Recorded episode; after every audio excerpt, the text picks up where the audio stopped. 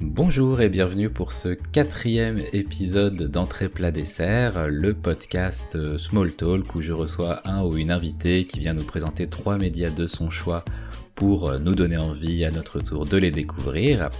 Et pour ce quatrième épisode, je reçois quelqu'un que vous connaissez peut-être déjà si vous avez euh, écouté le débat du Pampa, qui était une émission spéciale du Tombéry musical, ou euh, si euh, vous me suivez sur Twitter, puisque nous échangeons pas mal et que nous avons un, lien via le Tombéry, car sans lui, le Tombéry n'aurait pas de site internet et probablement pas tous ses référencements.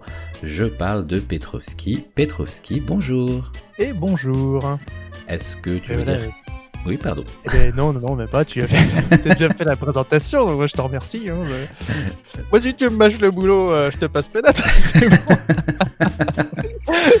non, non, mais parfait. Rien, rien à ajouter. Eh ben, super. Parfait, je te remercie.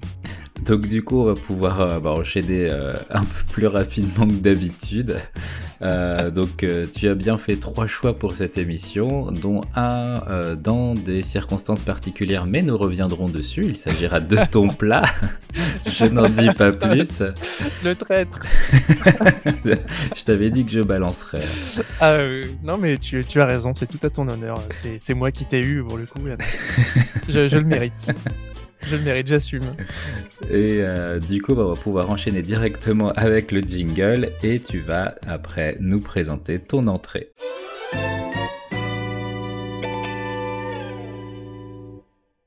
Et nous revenons après ce petit jingle pour le début de notre dégustation avec l'entrée que tu nous as choisi Petrovski et qui est un jeu vidéo. Tout à fait, Riff en piscine.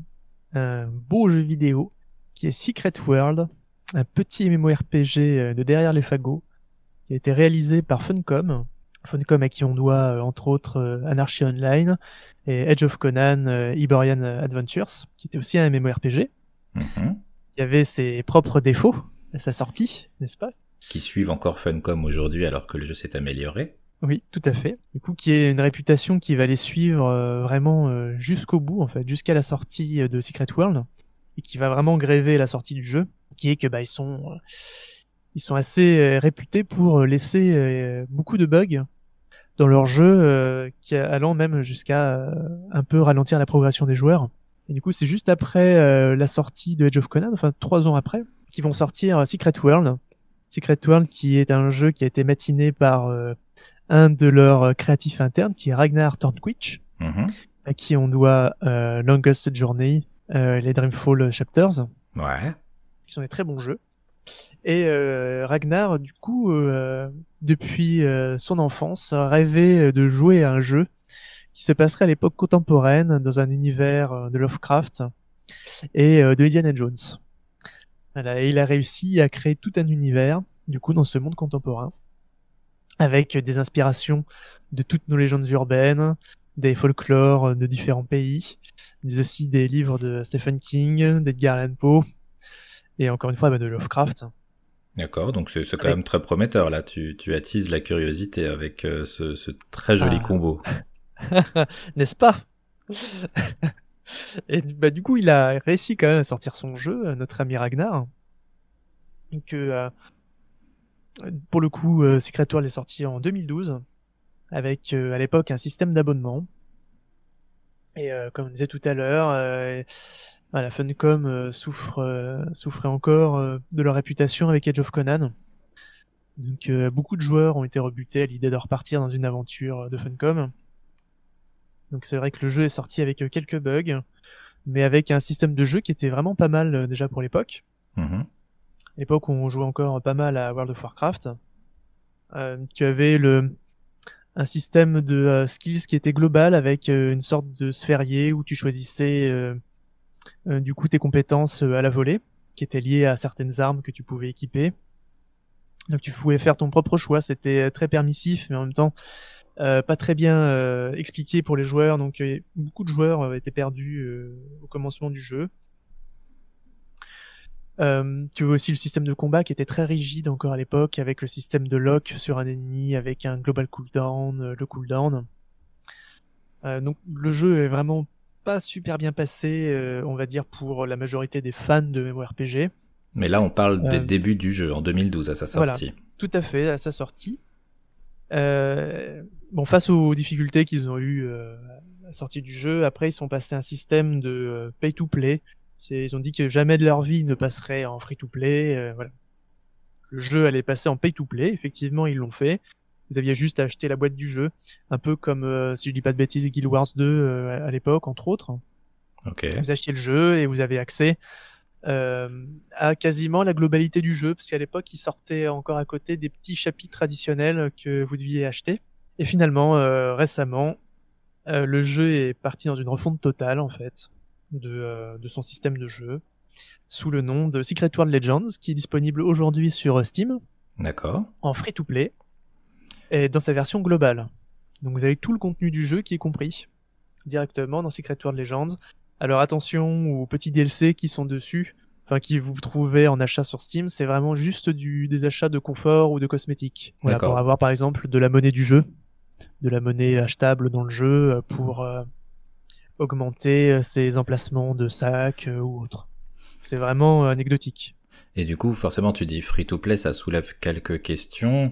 Euh, à savoir est-ce que euh, l'intégralité du jeu euh, est, est, accessible sans avoir à débourser le moindre euro? Bah Justement, à contrario à, on va dire, la semi-vie de Secret World, là, tous les chapitres traditionnels qu'on devait acheter par-ci par-là pour avoir des points de scénario et faire progresser les aventures annexes, tout ça est compris directement dans le jeu. Maintenant, il y a plus, le, voilà, le jeu n'est plus bridé. Euh, vous avez vraiment la totalité du jeu qui est compris dans Secret World Legends. Et c'était euh, du coup de l'aveu euh, des développeurs. voilà, ils, voulaient que vraiment voilà, tous les joueurs puissent accéder au jeu dans sa globalité, dans sa version free-to-play et sa version refondue. D'accord. Mais du coup, si, parce que forcément, je, ça soulève une autre question qui me vient là à l'esprit. Euh, S'il n'y a pas euh, ce système, un système d'abonnement ou euh, et que c'est du, du, du, comment dire du du, du, ah, du free to play euh, avec euh, des possibles achats à côté mais qui ne sont pas obligatoires pour avoir la totalité du jeu. Qu'en est-il de du coup des, des, des serveurs que, parce que ça ça a un coût donc de la qualité des serveurs et de leur de leur entretien. Alors après ils ont beaucoup de jeux quand même qui tournent à côté et qui ont plutôt bien marché, comme par exemple euh, Conan Exiles, mhm. qui était une sorte de Ark. Voilà, si tu connais ou si vous connaissez Ark, euh, voilà, c'est un, un, jeu de survie euh, en monde ouvert. Qui, bah, celui-ci a très bien marché pour le coup, et il se retrouve encore parce qu'il y a toujours une fanbase qui est, qui est toujours présente sur le jeu et qui ont des abonnements à vie, par exemple. À l'époque où c'était encore d'actualité sur le jeu, bah, tu as toujours ces abonnements qui couraient et du coup qui était assez conséquent, qui était très très cher à l'époque. Et euh, tous les achats de cosmétiques aussi dans le cash shop du jeu. Voilà, tout ça, et il y a, toujours une bonne population sur le jeu. Donc, euh, je pense que le, alors en plus ils ont été, euh, ils ont des actionnaires maintenant. Il y a Tencent qui a investi dans Funcom. D'accord. Donc ils ont des fonds, voilà, ils ont encore des fonds sous le pied pour maintenir le jeu en vie. Et voilà, il y a eu tellement de, on va dire, de processus créatifs et euh, de développement derrière le jeu qu'il n'est pas prêt de se fermer. De leur aveu, ils ne veulent pas fermer le jeu, donc ils vont le maintenir et pour le moment, ils arrivent, ils arrivent toujours à le maintenir à flot. D'accord. Donc on croise les doigts. Il n'y a pas beaucoup de contenu qui est ajouté, c'est vraiment compte-goutte. Mais euh, bon, il faut se dire que l'aventure euh, du jeu dans sa globalité est déjà présente. Les ajouts, c'est vraiment pour ceux qui euh, en veulent encore, euh, en veulent encore toujours plus pour faire des raids euh, ou autre. Mais l'aventure du jeu est là. Et donc tu nous disais tout à l'heure que c'est une ambiance à, qui puise dans des inspirations à la fois du côté de Lovecraft, de Stephen King et d'Edgar Allan Poe. Donc, comme tu le disais, c'est un jeu dans une dans un monde entre guillemets réel. Ça, dans le sens où c'est pas c'est pas une autre planète, ça se passe sur Terre avec des, des vraies villes de de, de, notre de la réalité véritable euh, et euh, à notre époque en quelque sorte. Ah, tout à fait, oui. En fait, le euh, parti pris du jeu, c'est que dans notre monde, dans, notre monde actuel, en fait, on côtoie tous les jours tout ce monde secret, en fait, des, des fées, des gobelins, de la magie, euh, des monstruosités tapis dans l'ombre, des dieux anciens ou autres. Tout ça existe vraiment et est, caché en fait à l'humanité par trois grandes sociétés secrètes qui gèrent tout ça dans l'ombre pour nous, en fait, qui vont être les Illuminati, les Templiers et les Dragons. Euh, trois grandes factions euh, qui euh, gèrent tout ce monde et toutes les péripéties qui se passent dans l'ombre. ils font en sorte de nous le cacher, un peu comme les, la mascarade des vampires, pour ceux qui connaissent Vampire la mascarade. D'accord. Voilà, on a un, peu dans le même style. Ou les Men in Black. Ou les Men in Black, tout à fait. du coup. Parce qu'en plus, dans le jeu, il y a aussi des extraterrestres. Il y a vraiment de tout. D'accord. Ok, et donc du coup, le joueur euh, ou la joueuse que nous incarnons euh, appartient à une de ces, de ces trois factions. Oui, du coup, la création de personnage commence par le choix de sa faction. Donc euh, on va commencer par des petites vidéos d'introduction qui sont très bien faites pour essayer, vous permettre de choisir quelle est la faction qui va correspondre le plus. D'ailleurs, souvenir qu'à l'époque, ils avaient fait une sorte de quiz sur Facebook euh, où on répondait à des questions euh, style création de personnages de, de JDR, papier euh, pour choisir sa faction. Euh, C'était très très bien foutu. Et du coup, moi, j'ai tombé sur les Templiers, évidemment. Paladin dans l'âme. Ah, bien je suis tombé sur les Templiers. Euh, et du coup, tu as ce choix de faction qui va avoir une grande importance euh, par la suite, parce qu'il va y avoir un, une sorte de zone principale de rassemblement dans le jeu, un, un hub, tous les joueurs vont pouvoir se rassembler pour se diriger vers plein de destinations, plein d'activités. Mais ce choix de faction va aussi induire euh, un hub euh, pour la faction. Donc pour les Templiers, ça va être Londres. Pour euh, les Illuminati, ça va être Brooklyn. Et pour les Dragons, ça va être Séoul. Ah oui, donc c'est quand même assez dépaysant et du coup, c'est pas juste ça se passe dans le monde réel, mais ça se passe que dans un endroit. Il y a quand même là Enfin, on est quand même sur euh, trois grosses villes euh, et assez espacées, quoi. Donc c'est vraiment dans le monde entier. Oui, oui, ça va prendre place dans le monde entier parce que tu vas avoir euh, différents, on va dire, chapitres qui vont être représentés par des grandes zones. Par exemple, le premier chapitre, ça va être Solomon Island, une petite île de la Nouvelle-Angleterre, qui va être découpée en trois zones. Euh, mais on va aussi aller après dans les autres chapitres euh, de l'aventure euh, en Égypte, en Afrique du Sud, en Transylvanie, à Tokyo, entre autres. Donc oui, c'est assez dépaysant pour le coup. on n'est pas juste dans une grande map, on se balade un peu partout dans le monde. Ok. Et du coup, bon, c'est pas, je pense que ça, ça n'impacte pas spécialement sur, sur la qualité du jeu, mais puisque ce sont des dans des villes réelles, euh, est-ce que il euh, y a euh, du coup des, des PNJ qui ont leur propre vie de manière tout à fait classique au sein des, des, des, villes qu'on visite? Alors il faut pas s'attendre à voir toute une population qui se balade dans les rues, oui, etc. Si tu, veux, hein, si tu veux que le MMO il tourne un petit peu quand même avec plusieurs joueurs connectés en même temps. Là, il faudra en venir le système, enfin le moteur du jeu est vieillissant, et qu'il faut pas s'attendre à avoir des graphismes de fou. Mais il faut se dire que voilà, l'ambiance du jeu est quand même très très bien retranscrite et que ce n'est pas un frein à l'immersion euh, dans le jeu. Par contre, au niveau technique, oui, on le ressent.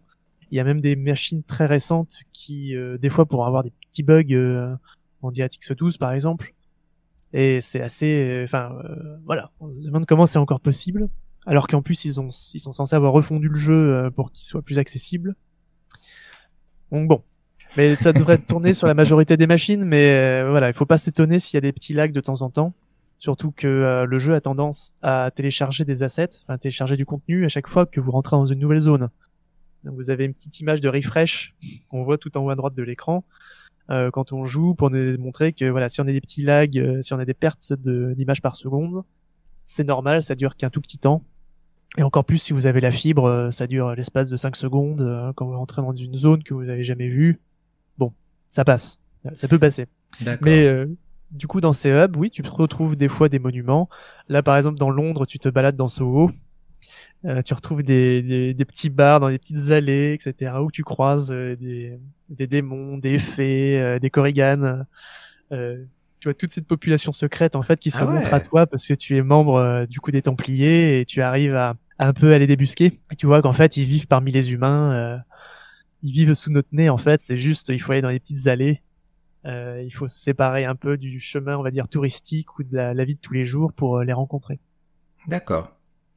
Et tu, tu disais tout à l'heure donc euh, initialement quand le jeu est, est sorti, euh, le, le système de combat était euh, assez peu, enfin avait quand même pas spécialement plu et était assez problématique, et que Oui. donc il y a eu une refonte. Du coup, ça donne quoi maintenant si jamais on voulait s'y mettre aujourd'hui? Euh, mais ils ont fait la refonte oui, du système de combat et du système de skills, du coup, le système de compétences. Parce que les deux vont ensemble. Euh, le jeu, en fait, c'est un système de classes. Voilà, ils avaient la Sainte Trinité, n'est-ce pas? Donc le tank, euh, le soigneur et euh, le DPS, donc celui qui fait les dégâts. Et ils ont voulu que vraiment, euh, voilà, c'était très très flou dans le premier Secret World. Et là, ils ont fait en sorte que de base, quand tu crées ton personnage, tu aies le choix d'un archétype. Donc, l'archétype du jeu étant bon bah ceux de la, Trinité euh, habituelle, bien sûr. Mhm. Mais là, c'est représenté par un combo d'armes, du coup, qui sont liées à ton personnage, qui vont induire tes compétences. Donc, tu vas avoir euh, une arme principale, une arme secondaire.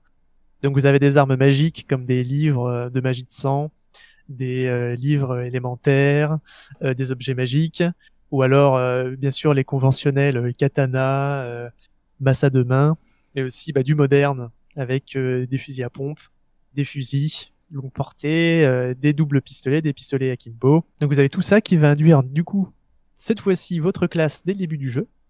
Vous pourrez toujours changer par la suite, mais ça demandera beaucoup de grind. Mais vous allez avoir ce combo d'armes qui va vous accompagner pendant toute une partie du jeu, avec cette fois euh, un système de skills qui va vraiment être lié à vos armes, donc ça ne va plus partir dans tous les sens. Vous avez vraiment un, un système de template assez conventionnel pour le coup, qui ressemblera un peu à ceux que vous aviez trouvés euh, à l'époque sur World of Warcraft ou autre, où euh, vous avez une arme, par exemple, qui est liée pour le, le tank, mais vous allez avoir un archétype qui va vous permettre aussi de faire des dégâts ou autre, pour vous permettre de progresser plus facilement dans le jeu, euh, que ça soit en solo ou en équipe. D'accord. D'ailleurs, le système de combat, bah, pour le coup, euh, a été refondu aussi, pour être beaucoup plus dynamique, vu que maintenant vous avez une mire au centre de l'écran, et ils ont passé les combats en style action RPG, avec euh, Exit, du coup, le global cooldown. Vous avez vraiment un cooldown par capacité, avec un, une attaque euh, qui n'est pour le coup pas automatique, parce qu'elle est sur les touches de la souris, donc vous devez attaquer euh, avec euh, la souris, euh, par exemple au fusil à pompe, vous devez cliquer pour tirer, vous utilisez toujours les capacités euh, avec 1, 2, 3, 4 sur le clavier pour lancer vos capacités. Et tout ça euh, est très dynamique, avec en plus un système d'esquive. Vous allez voir euh, les cercles de, de dégâts ou de capacités des adversaires qui vont être représentés au sol sous forme de, de zones. Donc vous pouvez vous en échapper en faisant les esquives. Et je vous rassure, tout cela est très bien expliqué dans un tutoriel au début du jeu. Voilà, avec une petite, euh, un petit rêve éveillé euh, de notre personnage qui euh, vous fait euh, du coup découvrir tous les nouveaux points de gameplay du jeu. Voilà, un tutoriel qui n'était pas là avant d'ailleurs. Euh. Ah bah tant mieux parce que c'est quand même un système qui, qui dépayse pas mal par rapport au, au MMORPG classique. Hein, si je prends euh, bah, World, of, World of Warcraft euh, ou euh, d'autres comme euh, Final Fantasy XIV. Euh, du coup, parce que déjà un, c'est pas dans un univers dans un univers d'heroic fantasy, donc déjà c'est quand même un parti Oui. pris assez culotté. Et euh, c'est pas donc un système de combat comme tu le disais avec des, des, des cooldowns, c'est-à-dire en fait si jamais vous vous jouez pas au MMORPG, c'est-à-dire des sorts où euh, par exemple je vais utiliser tel euh, sort ou telle attaque et pendant 3 secondes je vais pas pouvoir l'utiliser. Donc en fait il faut trouver des cycles qui permettent d'être le plus euh, optimal possible dans ses attaques et dans sa gestion du combat. Comme ça, le temps que je puisse utiliser mes autres sorts, tac, 3 secondes c'est passé, je peux recommencer mon cycle en reprenant les autres, les, autres coups que j'ai pu, qui ont pu revenir entre temps.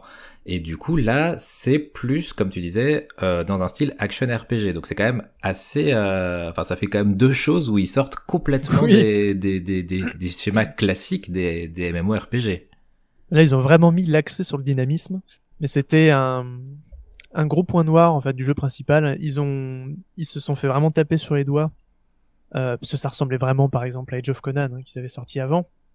Et euh, toute l'image en fait qu'ils ont eu, euh, la mauvaise presse qu'ils ont eu sur Age of Conan, ils ont vraiment voulu là s'en démarquer. Et puis c'est de moderniser le jeu, hein, tout simplement, hein, parce que maintenant, si si les fans de RPG ont envie de changer ou même des joueurs actuels ont envie de découvrir une nouvelle aventure, c'est très compliqué de les mettre face quand même à, à des vieux MMORPG, enfin des vieux systèmes de jeu, voilà, qui sont bah, qui sont datés et puis du coup qui manquent de dynamisme.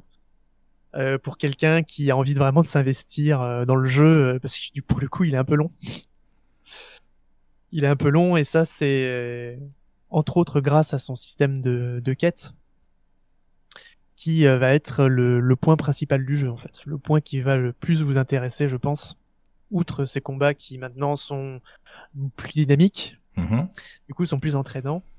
C'est vraiment le système de quête qui est le pinacle du jeu parce que le l'univers de, euh, de Secret World, bah, c'est le bon nom, c'est un univers en fait. C'est euh, les, les développeurs voulaient euh, vraiment que le jeu ait une narration qui se démarque des autres jeux du marché. Et pour le coup, je n'en vois pas d'autres en fait. Je ne connais pas d'autres MMORPG qui sont aussi passionnants et qui ont des quêtes aussi engageantes. Et pourtant, on en a fait des MMO. Oui, mais bon, quand, quand, tu penses quête MMO, les premières choses qui viennent à l'esprit, c'est euh, euh, ramène-moi 100 euh, cornes de je sais pas quoi, ou bah, va dire à un tel qui est à 10 mètres de moi quelque chose parce que j'ai la flemme de bouger mon cul, et puis tu me transmettras sa réponse. Ah, bon, tu as sauvé le monde, c'est bien gentil, merci à toi, mais Jean-Roger veut une soupe. voilà, bravo. S'il te plaît, va chercher la soupe. Ça, c'est vrai que c'est quand même quelque chose de récurrent. Non, là, justement, euh, Exit, c'est euh, quêtes euh, FedEx, euh, on va dire à la con. là, tu as toujours, en fait, plusieurs phases dans les quêtes. Donc déjà, tu as plusieurs quêtes qui sont démarquées par des petites icônes. Tu as des quêtes qui vont être, par exemple, qui vont être axées sur la, la, sur tuer des créatures, par exemple, mais toujours avec de l'écriture avec euh, les quêtes principales ont tout été enregistrées, donc avec le moteur du jeu, hein, bien sûr. Mais tu as les petits dialogues, tout est doublé, alors en anglais et en français. Ok. Avec des personnages du coup euh, tous très en couleur, qui sont tous très attachants, et ils ont tous leur petite histoire avec leurs petits travers, euh, bien sûr avec leurs petits secrets. Et donc chaque, chaque, quête déjà est introduite par ces petites scénettes. Et vous allez avoir bah, des quêtes qui vont par exemple vous emmener dans un cimetière où il va falloir tuer des créatures, mais dans ce cimetière, il faut trouver euh, une tombe en particulier. Euh, donc vous pouvez cliquer sur les tombes pour voir euh, du coup ce qui est écrit dessus sur toutes les pierres tombales, pour essayer de trouver la personne que vous cherchez, ce qui va entraîner du coup un autre échelon dans la quête, etc., etc. Et toutes les quêtes sont filées comme ça, avec une petite histoire qui fait qu'il n'y a pas de lassitude avec euh, ah euh, tiens euh, ah super on s'est fait attaquer il faut que tu ailles tuer 15 zombies non du coup voilà tout est scénarisé. D'accord. Mais il y a aussi dans ces quêtes les caisses d'investigation qui là pour le coup vont faire écho avec l'ARG qu'ils avaient fait sur l'univers de Secret World alors ARG, juste pour rappel, euh, c'est un jeu à réalité alternée, c'est ça Donc qui mélange à la fois l'univers du jeu et l'univers euh, réel. Tout à fait, oui. Il y avait des énigmes qui se passaient euh, partout dans le monde en fait, donc dans notre monde à nous. Et par exemple, même à leur studio, dans certaines succursales de leur studio dans différents pays, ils cachaient des objets, ou alors ils avaient mis des petits tags ou autres pour les euh, pour que les gens du coup se baladent dans la vie réelle, et essayent de découvrir plus en fait pour essayer de faire une, euh, j'allais dire une bise en abîme, pas forcément, mais en tout cas pour que les joueurs euh, se disent que bah finalement Secret World c'est peut-être vraiment dans notre monde à nous en fait, enfin, ça existe vraiment. D'accord, ouais, c'était vraiment un gros côté méta quoi. Oui, oui, en essayant de faire des petits, des petites énigmes d'Illuminati ou de Templiers ou des dragons. Mais ça, en euh, l'occurrence, puisque le jeu est sorti en 2012 de base, là aujourd'hui, quelqu'un en 2020 qui voudrait s'y mettre, comment ça va se passer? Euh, L'ARG est terminé, par contre, donc euh, bon, il a plus. On peut voir les résultats des ARG. Je n'ai plus le site en tête, malheureusement. Mais voilà, il n'a plus.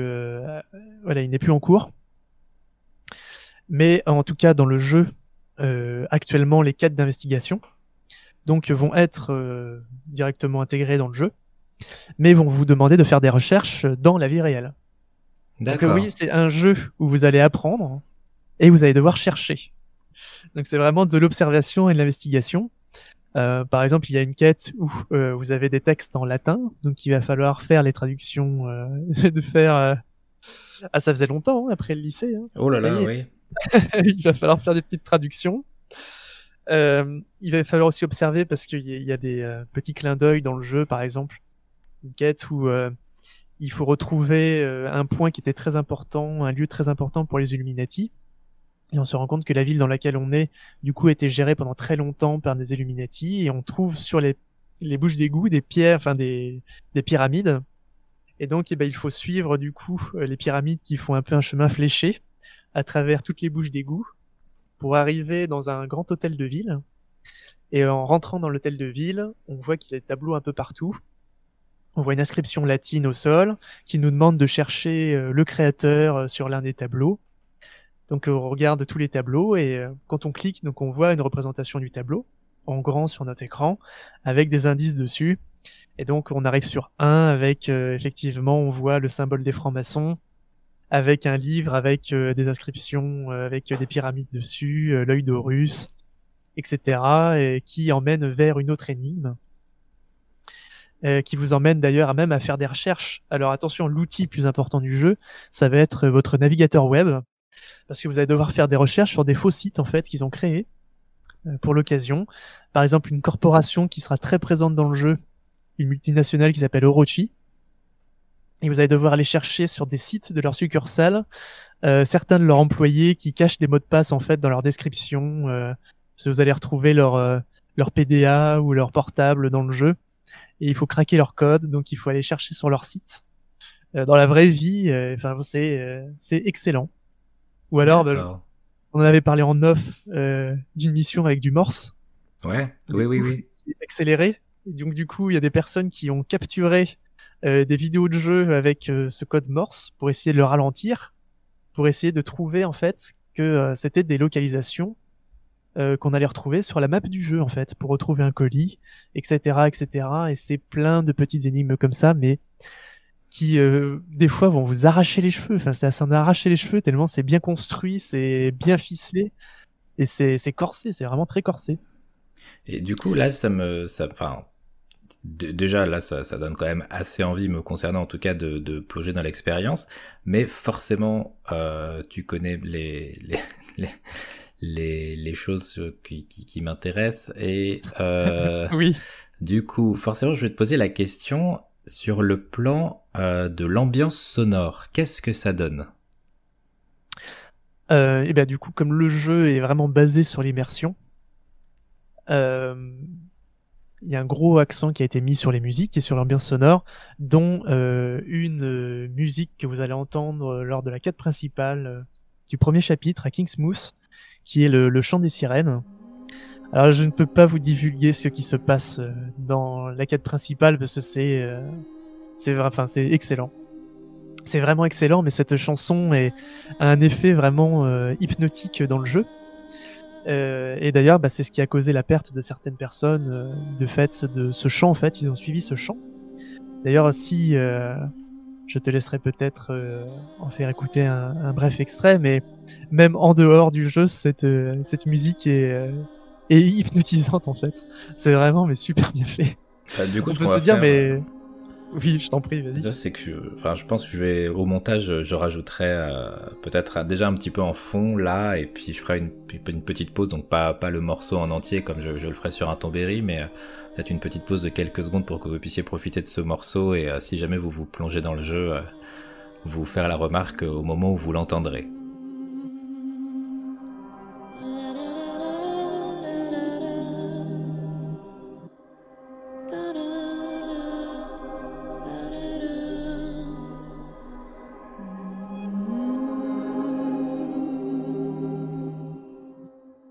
Et euh, donc pour reprendre, euh, du coup, euh, la question forcément aussi qui, qui, vient quand on parle d'un MMORPG, parce que ce qui freine la plupart des gens, bon déjà pour les jeux vidéo, faut aimer le style, voilà, donc là déjà de ce que tu as dit, ça me semble quand même assez vendeur, mais reste le problème que qui dit MMORPG dit jeu en groupe pour que ce soit une expérience possible, parce que si c'est un MMORPG, c'est probablement pas un jeu qui peut se faire seul. Eh oui, et tu, fais bien de le faire remarquer parce que le jeu est assez daté en plus. Hein. C'est vrai que de 2012 à bah, aujourd'hui 2020, il s'en est passé. Peut-être beaucoup de monde qui ont joué, qui ont abandonné le jeu. Euh. Bon, il a, il a une très bonne réputation, mais c'est vrai qu'il est très peu mis en avant ce jeu. C'est fou, quoi. Parce il, est, il, est excellent. Mais euh, bah, aujourd'hui en 2020, c'est toujours possible d'y jouer. Parce qu'en fait, le jeu, euh, il faut le considérer comme un, un jeu d'aventure en fait qui peut se faire en coop. Vous pouvez tout à fait faire le jeu à deux, et il est d'ailleurs même conseillé par des développeurs de faire le jeu à deux. Voilà, si vous voulez tenter l'expérience, vous pouvez y jouer avec un, ami ou euh, en groupe de quatre, hein, par exemple. Mais pour faire les énigmes, par exemple, être à deux, euh, c'est un sacré plus. c'est bien d'être à plusieurs pour se creuser le citron, en fait. Le, le, jeu s'y prête, en fait. Vous pouvez le faire en solo, hein, tout à fait. Hein. Il n'y a pas de problème à le faire en solo. Aussi le faire en solo. Oui, vous pouvez le faire en solo parce qu'après, il y a certains donjons. Alors, il y a des donjons annexes, il y a des donjons qui vont vous aider à progresser dans l'aventure euh, pour en savoir un peu plus. Et ces donjons peuvent se faire en matchmaking automatique, en fait. Alors, il y a encore beaucoup de personnes sur le chat qui proposent de venir pour faire des activités euh, de raid, par exemple, où il faut être beaucoup plus. Mais après, tout ce qui est donjon, euh, au fil de l'aventure, ça, vous pouvez le faire à plusieurs. Pareil, ce que vous trouvez généralement dans les mémoires PG, les monstres élites, ou euh, je sais pas si ça vous gonflait aussi, mais des fois vous êtes obligé de grouper avec quelqu'un à l'espace d'un instant pour faire la catélite, euh, pour tuer le, monstre et tout. Bah là, vous pouvez les tuer tout seul, sans problème. Dès que vous avez un niveau de plus, ou même le même niveau, euh, vous pouvez les torcher facilement. D'accord. Donc les en combats, fait, à ce niveau-là, les combats ne sont pas un frein. Pour donc il y, a un système de donjon comme dans la plupart des, des MMORPG, des zones instanciées, et on peut essayer d'y, enfin soit la, plupart des quêtes donc se, peuvent se faire seules, et sinon il y a un matchmaking qui là encore aujourd'hui est assez réactif. Oui, parce que là, en plus, j'ai fait le test pour vous récemment. Je me suis relancé dans, euh, le premier chapitre, euh, Kingsmouth, et euh, j'ai pu enchaîner les donjons euh, en matchmaking automatique. alors moi, pour ma part, j'étais en tank. Et j'ai pu les faire, les enchaîner sans souci, oui, avec deux minutes d'attente à peu près entre. Ah oui. c'est euh, vraiment euh, très raisonnable. Je m'attendais à plus. Mais non, non, le jeu est toujours, euh, il y a toujours beaucoup de monde dessus en fait. J'étais très surpris de voir que bah encore aujourd'hui, Secret World Legends attire du monde. Je pense que c'est vraiment dès qu'on commence à mettre le doigt dedans en fait, bah on a envie d'aller jusqu'au bout quoi. L'histoire, elle est vraiment, c'est l'histoire qui nous mène par le bout du nez. c'est un sacré plus. Très bien. Est-ce que tu as des choses que tu souhaites euh, ajouter sur Secret World? Euh, Oui, au niveau de la progression. Oui. Si vous aimez euh, vraiment les quêtes secondaires, eh bien, tant mieux pour vous, parce que pour progresser, vous allez être obligé de faire toutes les quêtes, quasiment. D'accord. C'est pas les combats qui vont vous faire gagner de l'expérience. Ils invitent vraiment à explorer la carte, pour le coup. Il faut vraiment explorer et découvrir toutes les quêtes qui sont proposées, parce que ça fourmille de petits détails des fois à des films, euh, à des romans ou, euh, ou autres. Et ces petits détails sont vraiment cachés partout sur la carte. Et ça va vous lancer des quêtes secondaires ou des petites quêtes d'intérêt en fait qui sont liées à des objets. Donc il y en a partout, partout, partout. Et il faut vraiment en faire un maximum pour pouvoir progresser facilement dans la quête principale parce que vous allez avoir des euh, des blocs en fait à certains moments. Il va falloir des niveaux requis pour avancer dans les quêtes principales. Donc ils poussent vraiment à, ça, à découvrir tout leur contenu. Ce que je trouve plutôt pas mal du coup. On voit qu'ils en ont chié à sortir le jeu et à faire le contenu, et du coup, bah, ils vous invitent à vraiment le découvrir. Et pour le coup, euh, bah, il n'y avait pas vraiment besoin de nous, euh, nous imposer ça pour le découvrir, parce qu'on a vraiment envie d'en savoir plus de bout en bout. Très bien. Donc euh, là, donc tu nous proposais en entrée Secret World, un MMO RPG accessible sur Steam qui est en free-to-play mais dont vous pouvez avoir l'intégralité du jeu et toutes les options sans même débourser un euro qui va vous plonger dans un univers euh, à la fois Lovecraftien avec mélange de Stephen King, d'Edgar Allan Poe, qui va vous faire voyager de Londres à Séoul en passant par Manhattan et euh, avec des quêtes qui vont vous euh, forcer à faire des recherches euh, depuis votre navigateur internet dans le monde réel. C'est quand même assez assez prometteur. Ah, ouais, c'est une, une, entrée qui ouvre l'appétit. en tout cas, moi, c'est autant je, je, je bah, de nom je connaissais, mais euh, je me suis jamais lancé euh, dedans. Et là, personnellement, en tout cas, tu, tu as euh, activé plusieurs petits petits mots clés euh, qui qui ont fait tilt chez moi. Et il faut pas se fier vraiment ouais, à Funcom en fait à leur réputation. et vraiment, ils ont, ils poussent le jeu. Enfin, il faut le tenter, surtout que c'est un univers. Donc, il y a alors, je, me permets euh, juste, il y a deux petits jeux qui sont sortis en parallèle au MMORPG.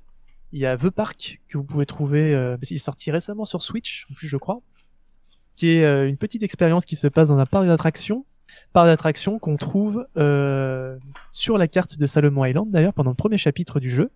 Et il y a des références justement à ce standalone dans Secret World et dans The Park. Et récemment aussi, ils ont sorti un autre jeu d'horreur qui s'appelle Moons of Darkness, où on joue un agent euh, de Orochi euh, sur... Euh, alors je sais plus si c'est sur la Lune ou si c'est sur Mars. Mais en tout cas, il est très très bien fait, il est très récent. Donc à conseiller aussi dans l'univers de Secret World lui aussi. Très bien. Bon ben du coup vous avez de quoi faire si jamais vous voulez vous lancer dans l'expérience Secret World ou ses ramifications via ces, deux jeux standalone. Et euh, du coup, nous allons désormais enchaîner avec ton plat après ce petit jingle.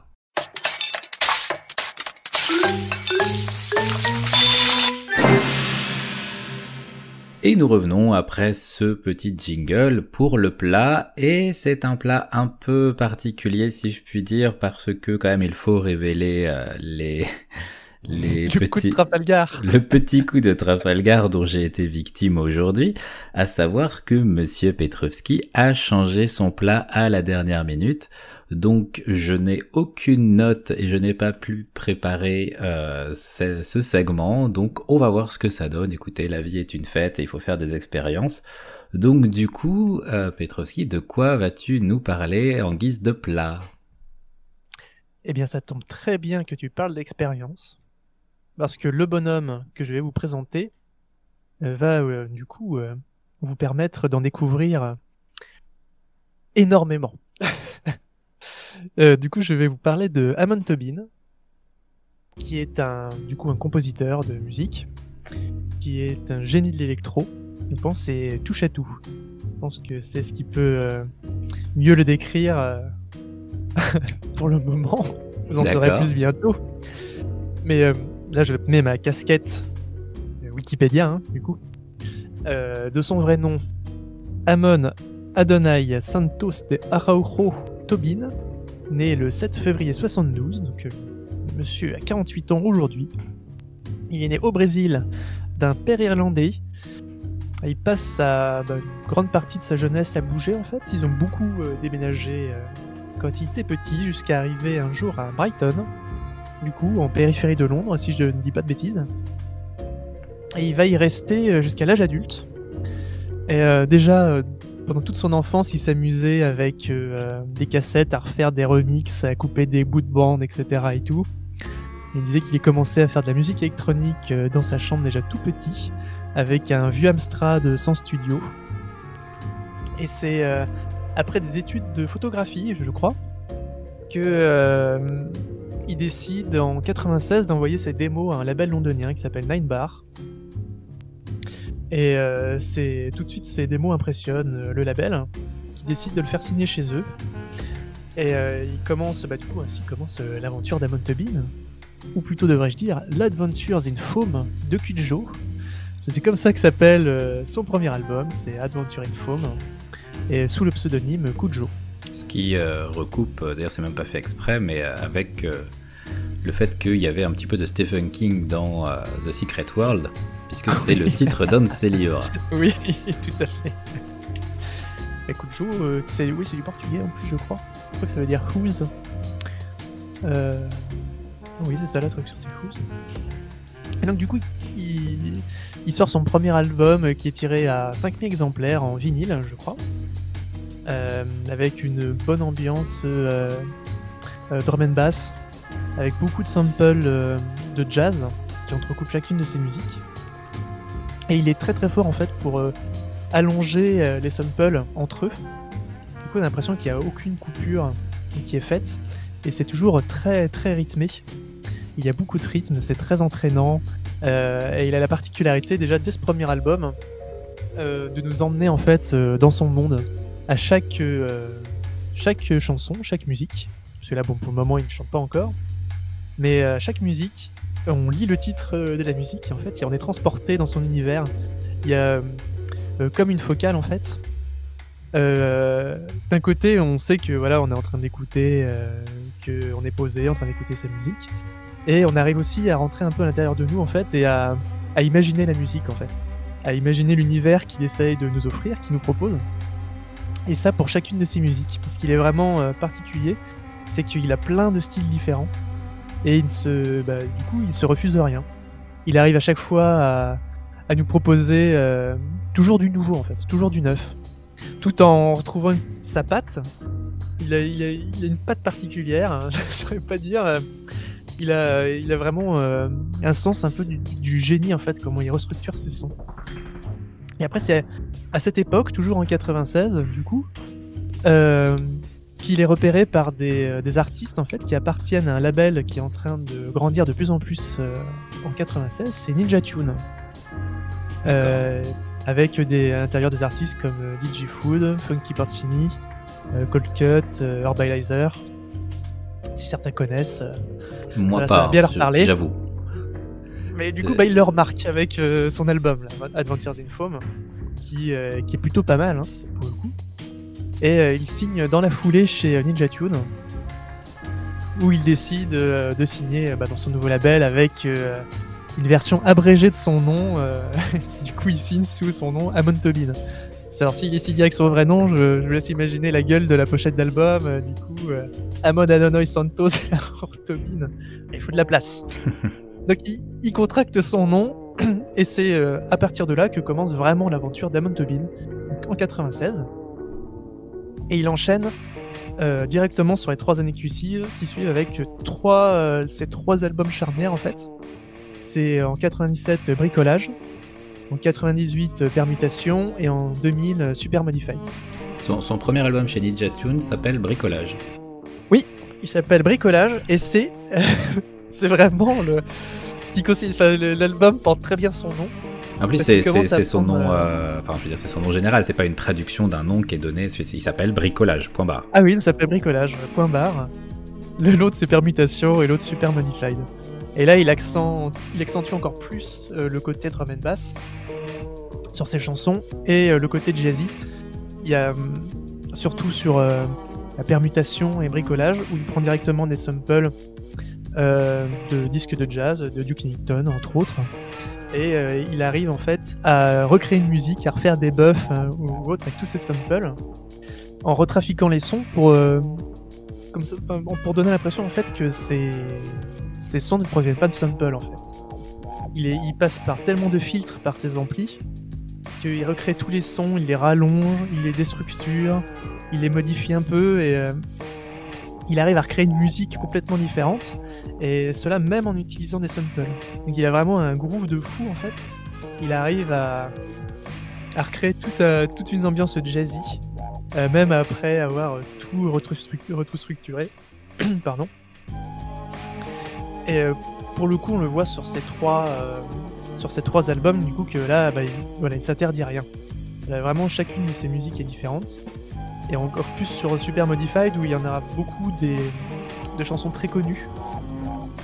Encore euh, euh, Damon Tobin, comme par exemple Forton Mantis, que euh, vous avez dû voir dans plein de pubs, en fait, ou dans plein de plein de reportages euh, ou autres. elles sont toujours utilisées dans des documentaires, ces musiques ou dans certains films. Et on n'arrive jamais à savoir que c'est lui, en fait, le bonhomme. Mais euh, là, en fait, où je pense que beaucoup de personnes vont euh, reconnaître son travail, ou en tout cas euh, vont l'avoir entendu pour la première fois. En tout cas, pour moi, c'était ma part. La première fois que je l'ai entendu, que je l'ai découvert, et que bah, après, il m'a jamais quitté euh, dans mes oreilles, le, le père Amon c'est parce que pendant un bon bout de temps, je ne sais pas si vous écoutiez ou que vous regardiez Game One, il faisait des mix avec des, des petits clips de jeux. Et ils mettaient beaucoup de musique euh, sur leurs clips. D'accord. Et ils passaient beaucoup, beaucoup, beaucoup de musique de Ninja Tune. De personnes qui étaient sous le label de Ninja Tune. Tu, le, tu parles de, de, des trucs de, Des de, Game, Game One, One, euh, là, celui où il y a pas. Enfin, moi, par exemple, c'est là que j'ai découvert Disturbed The Game euh, avec Eh euh, ben, Devil May. Cry. Voilà, tout à fait. Où ils avaient fait aussi Maximo, je crois, non? Ils avaient pas fait Oui, un truc oui, avec oui, oui. Maximo avec Dawn of the Sickness C'est de ça. mémoire. Ah bah oui, mais pareil. Et donc, c'est sur Eh ben, ces vidéos-là sur ces vidéos-là, il a fait Burnout Takedown, Crash Bandicoot Mix, euh, Gungrave, Kessen 2, Riven, Xenosaga, Zelda Majora's Mask, Zone of the et Stuntman. Donc il était dans énormément de vidéos. Et d'ailleurs, Fortune Mantis, que je t'ai fait écouter en off, c'était la musique de Zelda Majora's Mask. D'accord. C'est quand même assez marrant dans le point qu'il y ait ce lien. Enfin, c'est pas. Enfin, c'est. Est-ce que c'est lui qui a proposé ça à Game One ou est-ce que c'est les monteurs sur Game One qui ont eu l'idée d'aller prendre des musiques d'Amon Tobin pour les mettre sur, euh, sur ces vidéos de jeu? Ça, je ne sais pas. Euh, Il y avait énormément de. Surtout en fait, leur, euh, leur mix, il y avait énormément de chansons du label Ninja Tune. Donc, soit. alors, je sais pas du tout. Soit ils avaient vraiment un accord avec Ninja Tune, soit vraiment ils aimaient beaucoup ce label. Et ils ont pris d'artistes, des chansons d'artistes du label. euh, parce que voilà, ils aimaient particulièrement euh, la drum and bass ou des chansons de ce style. Mais du coup, c'est assez marrant de se dire qu'ils ont. Eux, ils ont mis des musiques donc du label Ninja Tune et donc des musiques d'Amon Tobin sur des vidéos de, jeux vidéo. Et au final, euh, quand tu m'as dit que tu allais parler d'Amon Tobin, la, je vais pas mentir, la seule chose qui m'est venue à l'esprit, euh, c'est euh, Splinter Cell euh, Chaos Theory, pour lequel il a composé l'OST. Et c'est à peu près le seul Oui. travail sur, par lequel je, je connais les musiques d'Amon Tobin. Oui, c'est vrai qu'après, on, entend beaucoup. Mais, mais en fait, quand tu te rends compte, tu vois sa discographie, tu vois ses musiques, tu dis, bah ça, ça a été utilisé pour tel film, ça, ça a été utilisé, euh, ça a été utilisé ici, dans tel documentaire et tout. La liste, elle est énorme en fait. Et il, bah, il fait tellement de musiques en fait euh, différentes, enfin, à chaque fois, elles sont différentes. Il y a toujours une petite patte, mais ben voilà, c'est. T'as du mal à savoir que c'est lui en fait. c'est les musiques sont cool, mais des fois, t'as du mal à sortir de l'album, tu as du mal à dire ah mais ça c'est Amon Tobin effectivement. euh. Bah, une fois que t'as écouté les albums et que tu les, tu les entends après, bon bah tu sais forcément que c'est lui. Enfin voilà, tu reconnais tout de suite. Mais sans avoir eu du coup une écoute, une première écoute d'un album ou autre, c'est compliqué de savoir que ça vient de lui. Et du coup, puisque là on, on parle de- d'Amon Tobin dans, en- dans, dans sa généralité, hein, et, euh, pas, pas d'un album en particulier, tu disais qu'il y avait quand même fait, pas ouais. mal de, de variations. Est-ce que c'est des variations qui sont euh, audibles au sein d'un même album ou est-ce que c'est des variations qu'on va capter au fur et à mesure des albums si on les écoute par ordre chronologique? Alors au sein d'un album, en fait, il va, il, y a déjà, il va déjà avoir des, des petites différenciations assez subtiles. Bon, tu vas avoir, euh, des fois, il va utiliser des musiques euh, un peu, euh, là par exemple sur un, un album, il va utiliser des samples vraiment de jazz. Tu vas retrouver vraiment une ambiance jazzy. Ou sur Super Modify, par exemple, à un moment, tu vas tomber sur une musique mais totalement planante euh, euh, qui s'appelle bah, euh, euh, ta Marine Machine, par exemple où là, eh ben, euh, t'as l'impression euh, d'être dans l'exploration euh, d'une cave ou d'être dans un, sous-marin. C'est complètement planant en fait. Euh, tu te laisses entraîner dans une sorte de petite aventure et tu sors complètement en fait de la zone jazz, drum and bass ou autre. C'est, bah, c'est assez subtil, mais pour le coup, sur ses premiers albums, il utilise beaucoup de samples, du coup préenregistrés d'autres albums ou des fois de films ou de documentaires. Et euh, par la suite, il va complètement changer de, de style en fait. Il va plus partir sur. euh, il va avoir une période musique concrète qui va être euh, pour l'album, du coup, pour son sixième album. je, je vais juste te demander, parce que je, là pour le coup je ne sais pas, qu'est-ce que ça veut dire musique concrète? Alors la musique concrète, c'est qu'il va enregistrer des sons de la vie de tous les jours. Donc par exemple, euh, il va enregistrer, il va aller dans un zoo, il va enregistrer les animaux, il va enregistrer un tigre en train de rugir, et il va l'utiliser euh, dans une musique en fait. Il va modifier un peu le son, ou il va le réutiliser tel, quel dans une musique. Et donc il va faire des montages, et bah du coup il va réutiliser des samples, hein, bien sûr. Mais cette fois, c'est des samples euh, qui vont être enregistrés. Et ça, il va le faire pour euh, un album en particulier. Avant cela, il va en sortir un autre sous un, autre label. Euh, non, il est toujours sur Ninja Tune, je crois, pour euh, Out of Nowhere. Euh, Out from Outware, pardon. Euh, où il va déménager à Montréal, en fait, pour commencer à écrire son cinquième album. Après, une, en plus, il a, il a eu une bonne notoriété en France parce qu'il tournait au Futuroscope pendant un temps. D'accord. Mais du coup, après, il est parti à Montréal où il a fait son cinquième album. Et après, aux États-Unis. Là, il est en Californie actuellement. Et là, déjà, il était aux États-Unis pour faire euh, cet album de musique concrète qui a s'appelé Folly Room. Donc, comme euh, du même nom que la pièce qu'utilisent les ingénieurs son euh, dans le cinéma pour faire de la post-pro- la, la- la post-production au niveau des sons Ok. pour améliorer la qualité des sons. Et bien là, en fait, il a repris ce nom pour cet album où vraiment il va tout enregistrer. Euh, il va tout enregistrer, oui, avec, euh, avec ses micros. Et ça va donner un, du coup euh, des, musiques assez étranges en fait, euh, pour le coup. Mais on garde toujours cet esprit où euh, il va nous emmener. il y a toujours du groove, toujours ce rythme qui, groove bien, qui tout s'imbrique bien. Il y a même des sons, on se demande, mais le, cerveau il est en train de se dire, mais putain, mais qu'est-ce que je suis en train d'entendre là et tout. Il fait, Ah putain, mais ça passe bien en fait. ça passe bien et c'est super bien et tout s'imbrique bien et tout. Et il a ce génie en fait de nous faire écouter des choses dont on n'a pas l'habitude. Et euh, ben, mais du coup, mais ça, ça match, enfin voilà, ça, ça marche bien quoi. On arrive toujours à, à être transporté dans son univers et toujours avec un grand plaisir quoi.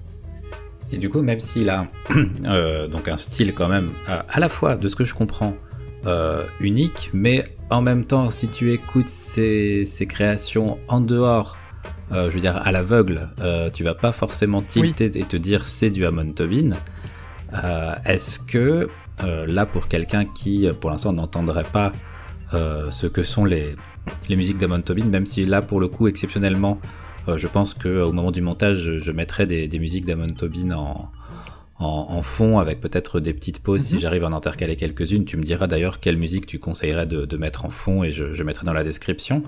Mais Plaisir. euh, du coup, est-ce que euh, il y aurait un autre euh, compositeur, un autre DJ, un autre groupe qui aurait des, sonorités qui pourraient euh, faire comprendre justement là aux auditeurs et auditrices quel est l'univers sonore d'Amon Tobin Euh, et bien alors comme ça, j'ai envie de te dire qu'il est assez, il est assez atypique en fait. Il, est- assez atypique parce qu'il il y en a beaucoup qui le considèrent comme un génie de l'électronique en fait. Euh, un, des génies actuels de l'électronique parce que bah il y a pas grand monde à part des artistes hein, bien sûr qui ont fait euh, par exemple de la musique concrète hein, bien avant lui hein, c'est pas lui qui a créé la musique concrète. Mais euh, c'est un des artistes du coup qui a qui s'approprie ces styles en fait et qui arrive à en faire du qui les sublime en fait qui arrive à les sublimer. Et puis surtout parce qu'il a aussi un sacré sens du rythme et il a il, a il a vraiment ce génie de pouvoir bien réassembler tous ces sons en fait et les restructurer les modifier il s'amuse avec quoi. Il s'amuse avec et euh, il arrive à se faire plaisir et à nous faire plaisir est-ce que Mais, ça va euh, être plutôt une, euh, des musiques euh, Est-ce que tu conseillerais plutôt de les écouter en étant posé et en pouvant se concentrer sur la musique Ou est-ce que ça peut être. Ou est-ce que ce serait gâché de les écouter en faisant autre chose, en lisant un livre, euh, en euh, faisant de la cuisine Alors après, bah, du coup, ouais, c'est une bonne question, parce que c'est vrai qu'il y a beaucoup de ces albums que j'ai écoutés moi en me posant, et puis après, euh, je les réécoute en faisant autre chose à côté, et puis ça me, ça me détend, quoi. Je, sais, je sais que c'est quelque chose où ça me transporte, et euh, du coup, euh, en les réécoutant derrière, mon cerveau, je sais pas, il fait le process, il se dire ah mais oui, je reconnais, ah mais oui, c'est Marine Machine, ouais, je, je suis tranquille, moi c'est Nature, Natureland, je suis tranquille, ou alors il y a des des, des chansons qui enfin, des musiques qui s'écoutent pour faire la sieste par exemple. Tu écoutes Nova alors là tu es transporté euh, tu es dans l'espace ça y est t'es parti euh, tu pars te balader dans l'univers connu et inconnu euh, c'est c'est vrai qu'il y a des chansons de, de circonstances oui où il faut être posé pour bien les écouter et puis bah, après une première écoute on peut les réécouter sans problème mais après il y a certaines de ces musiques bah, du coup que tu es obligé d'écouter en faisant autre chose, hein, par exemple comme l'OST de Chaos Theory. Oui. Il a fait en, en 2004, euh, bah, du coup quand il est approché par Ubisoft. Il sera d'ailleurs euh, approché encore pour faire, euh, pour aider à faire les musiques de Conviction aussi, de Splinter Cell Conviction, D'accord. sorti bien plus tard. Et euh, c'est après la sortie, je crois, de Foley Room, euh, Bus qui a été approché par Sony pour euh, écrire la musique d'un de leurs jeux d'une exclusivité. Et du coup, ça sera Infamous. Ok. Voilà, sortira en 2010. C'est lui aussi qui a fait la musique de Infamous. D'accord. Bon, bah en plus, on est dans, on est dans la. Dans l'actualité avec euh, Ghost of Tsushima, euh, qui est Ah le oui, nouveau Ghost of Tsushima, euh, le jeu de Sucker Punch. Tout à fait, oui. Et qui lui ont fait confiance euh, pour, euh, pour faire l'OST. euh. Et puis il continue à collaborer, je crois, de temps en temps encore avec des studios euh, pour aider sur, euh, pour aider pour les musiques. Il n'est pas souvent crédité, euh, je crois, dessus. Euh, mais après, bon, il est, assez touche à tout. Euh, il a, fait d'autres, il a, pris d'autres noms en fait pour certains projets. Donc on peut aussi le connaître sous le nom de Two Fingers, où il avait fait, créé un groupe avec un, producteur de drum and bass anglais. Et du coup, il continue le groupe en solo. Et là, ça va être des, beats un peu plus brutaux. Là, faut s'accrocher là. pour le coup, il faut s'accrocher. euh, bon, pas forcément prendre des substances illicites. Hein. Je ne conseille pas. Mais, euh, mais par contre, c'est du, c'est pour ceux qui aiment de la, de l'électro plus, plus nerveuse, euh, plus brutale, on va dire. Les sons sont beaucoup plus marqués et ça tabasse sacrément, quoi. Du coup, c'est quand même un sacré changement par rapport au style que tu décrivais jusque-là. Ah oui, oui, ça change, ça change complètement, mais c'est là qu'on se rend compte qu'en fait, c'est, il est vraiment touché à tout ce mec. quoi. Et c'est avant tout, c'est un DJ, il adore faire des sets, il adore se faire des concerts, et ces concerts, du coup, on va en reparler après pour un de ses albums euh, qui a beaucoup marqué sa carrière. Après les trois premiers dont on avait parlé euh, tout à l'heure sous son nom Amon Tobin, c'est que bah, il adore aller dans des festivals, dans des festoches, ou euh, faire des DJ sets un peu partout. Et il les met gratuitement après en ligne, il se s'est filmé, et puis il les met en ligne gratuitement quoi. C'est-à-dire qu'il il aime partager sa musique, et il y a énormément de contenu euh, qu'il crée, ou autres qui ne seront pas sur des albums, ou autres qui met gratuit. Ces albums aussi, il les met gratuitement, généralement un peu avant, sur son Bandcamp, ou sur YouTube pour que les gens puissent les écouter. Et c'est vraiment une démarche qui est très, euh, bah voilà, qui est très bienvenue, je trouve. Il garde pas euh, jalousement euh, tout, tout ce qu'il peut, quoi. Ouais, c'est assez sympa Et comme Il démarche. partage, il partage vraiment tout. Et euh, bah, pour le coup, quand il se présente pour ses projets, bah, par exemple pour Two Fingers ou autre, il vient avec son set du DJ, avec tout son matos et tout. Mais il est parti en 2011 sur un projet qui s'appelle ISAM, où là en fait il a décidé de créer tous les sons en fait de, de sa musique. Aucun instrument, il crée tout euh, lui-même avec euh, ses amplis, etc., avec ses machines. Il a des grands claviers continus, je sais pas si tu vois euh, à quoi ça ressemble, c'est une espèce de grand tissu. du coup, tu passes les mains dessus pour faire des sons. Oui, etc. oui, oui. Mais du coup, il, il utilise ça avec des préamplis, avec des filtres partout, et il, il crée lui-même les sons. Et il a créé son album Issam qu'avec des sons qu'il a créés et en digitalisant sa voix en fait. Donc de temps en temps, on le voit chanter, euh, enfin on l'entend, et en concert, on le voit chanter. Et sur euh, une installation, sur scène, du coup, il peut pas euh, venir avec un DJ set complet pour montrer sa musique en fait, pour présenter sa musique. Il nous emmène dans un voyage. Issam, c'est une grande aventure en fait, de- du début de l'album à la fin. C'est, on pourrait le faire tenir en fait sur une musique entière, en gros euh, l'album. Et euh, sur scène, pour se représenter euh, cette aventure, il a créé une espèce d'énorme scène en cube. Donc il y a des gros cubes partout sur scène. Et lui est dans un gigantesque cube central. Et en fait, il projette euh, sur les cubes euh, des une imagerie en 3D en fait. Qui su- pour suivre l'histoire en même temps qu'il joue. D'accord. Et il nous raconte une histoire en fait sur ces cubes il joue, euh, je te laisse imaginer euh, tout ce, que, qui peut se passer, tous les jeux de scène qu'il peut avoir avec ça en fait. Avec euh, des machineries en fait qui euh, à chaque fois c'est des cubes donc ils s'interchangent, etc. Et Il y a tout un son et lumière en fait qui est fait autour de, son set. Et on voit des fois sa tête se digitaliser en cube, un peu comme la Fez, la, la, sur l'écran, on le voit, il chante, on voit qu'il chante et tout. C'est. Mais donc il chante aussi.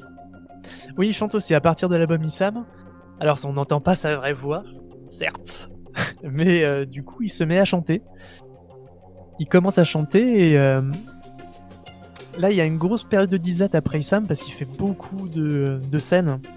Il fait beaucoup de concerts un peu partout dans le monde, à tel point que bah, il recrée sa scène aussi, sa mise en scène, il double en fait le nombre de cubes qu'il peut mettre sur scène. Donc il a, après, il a une scène qui est gigantesque, il peut plus aller partout. Euh, il faut une grande, grande scène. Ouais. je me souviens, j'étais allé le voir à l'époque au Bataclan. Et c'était impressionnant. Et euh, me dire qu'il avait doublé encore sa scène euh, avec un son lumière encore plus grand, ça, ça devait être impressionnant. Aux États-Unis, il y a eu des vénards, hein, parce que je crois qu'il a fait sa tournée qu'aux États-Unis.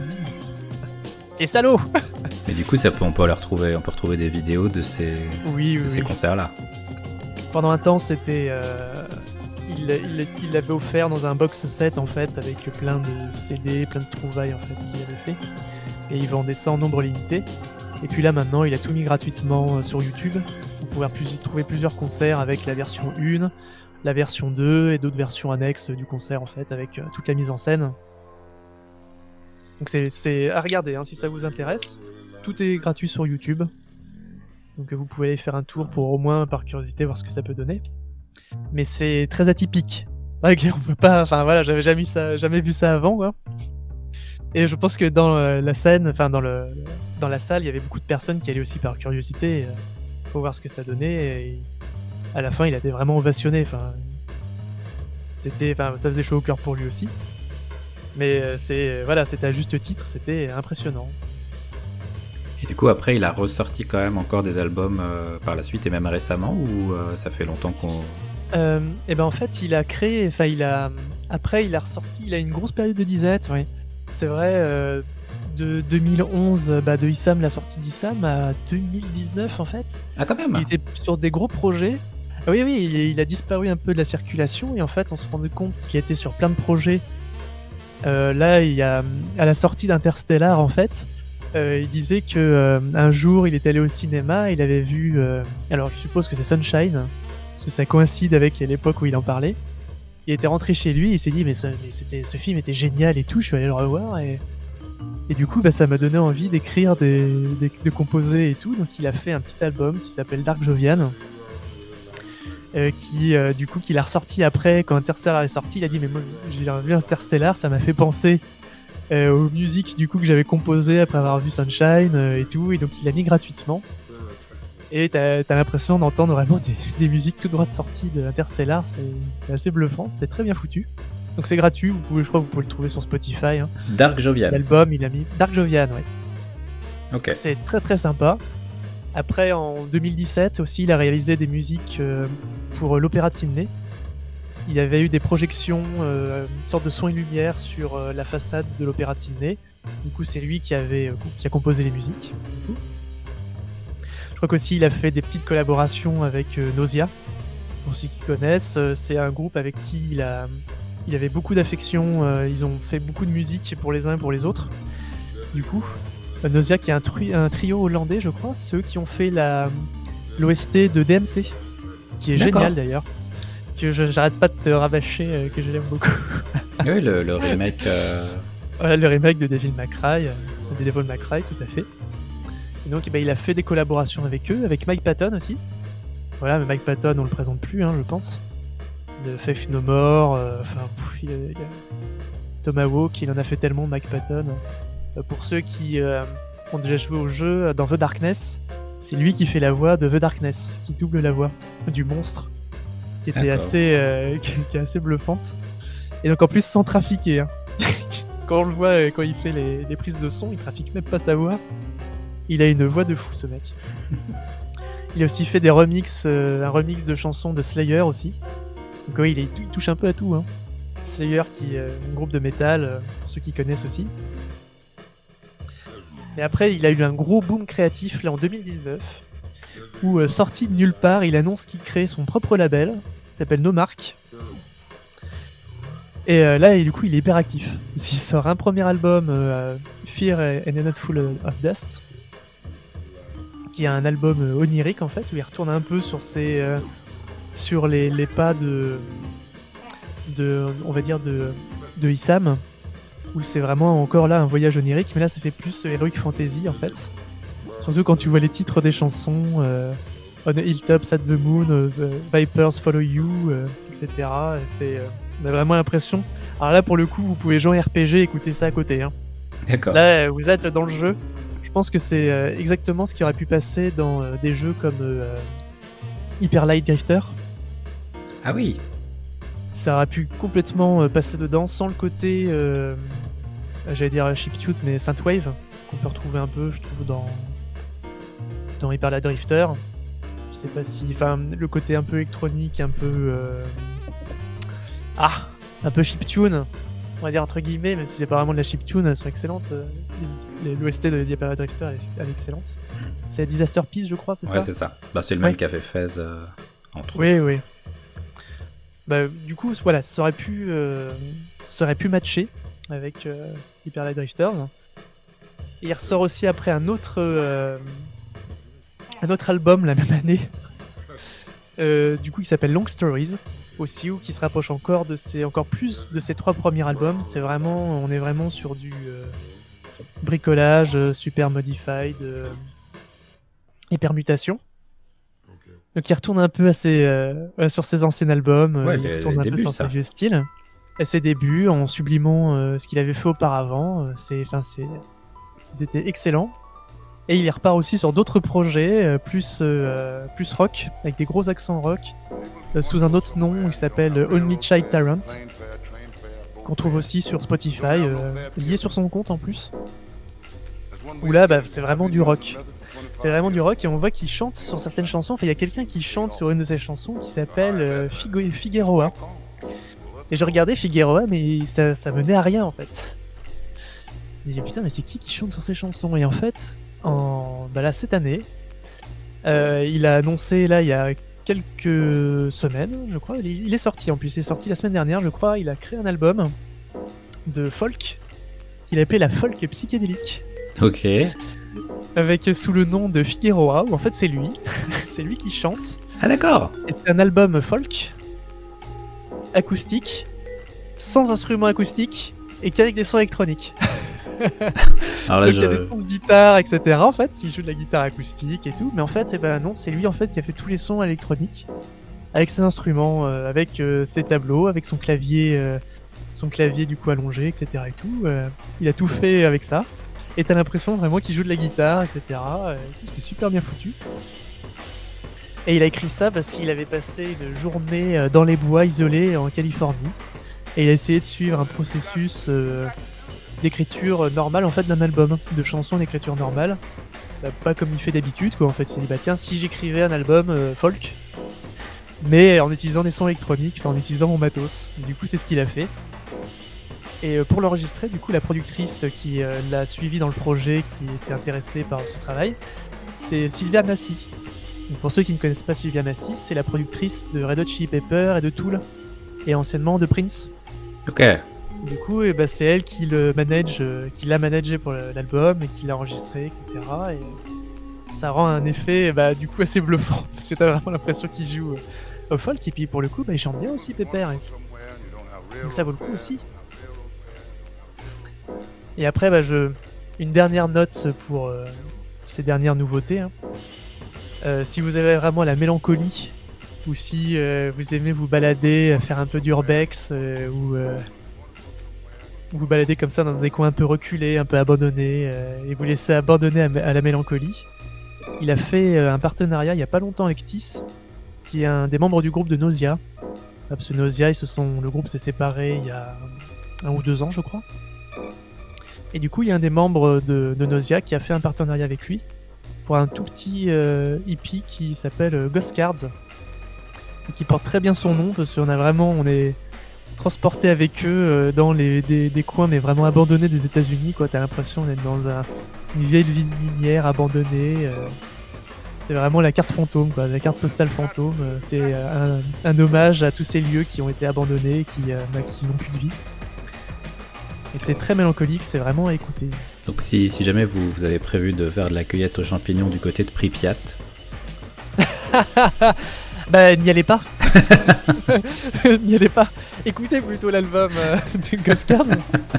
Mais n'y allez pas. Hein. C'est vous qui allez finir en champignon, euh, sinon. du coup oui. Euh, alors, je vais du coup te demander un petit, euh, t'imposer un petit exercice pas très très facile. C'est ma, ma vengeance Ah. pour avoir changé ton plat au dernier moment.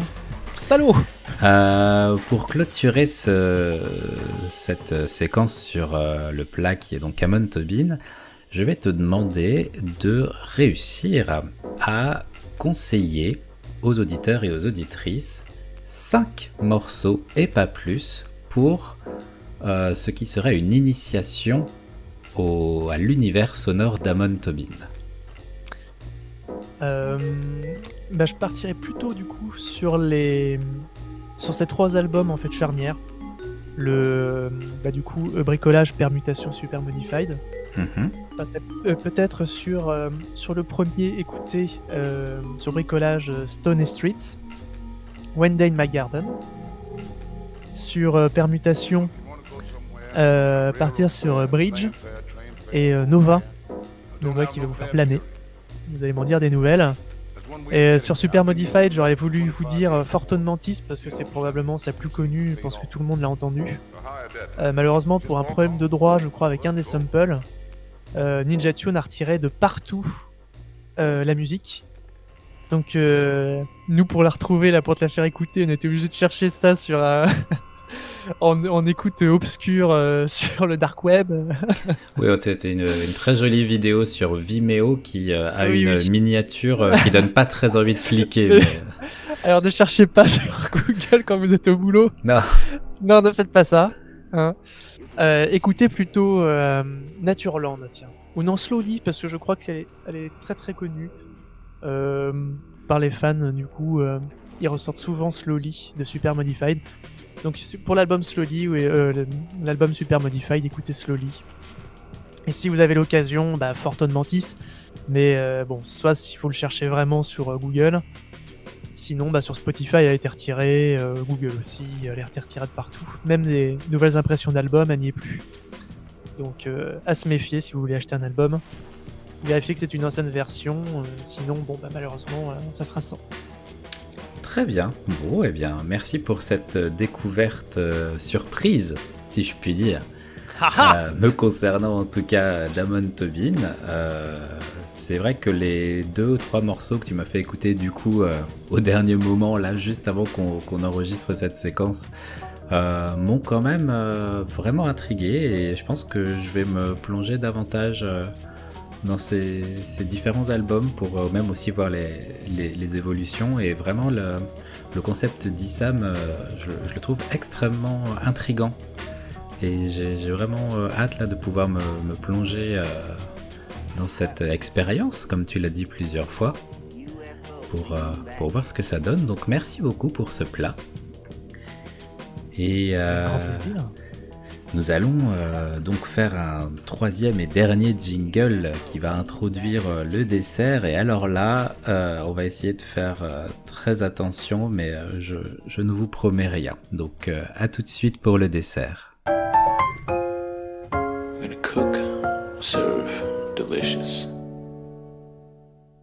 Et nous revenons pour euh, terminer ce menu complet avec euh, un dessert et un dessert très particulier. N'est-ce pas Petrovski? Tout à fait. Je pense c'est un dessert qui euh, nous plaira à tous les deux. Oui. Je...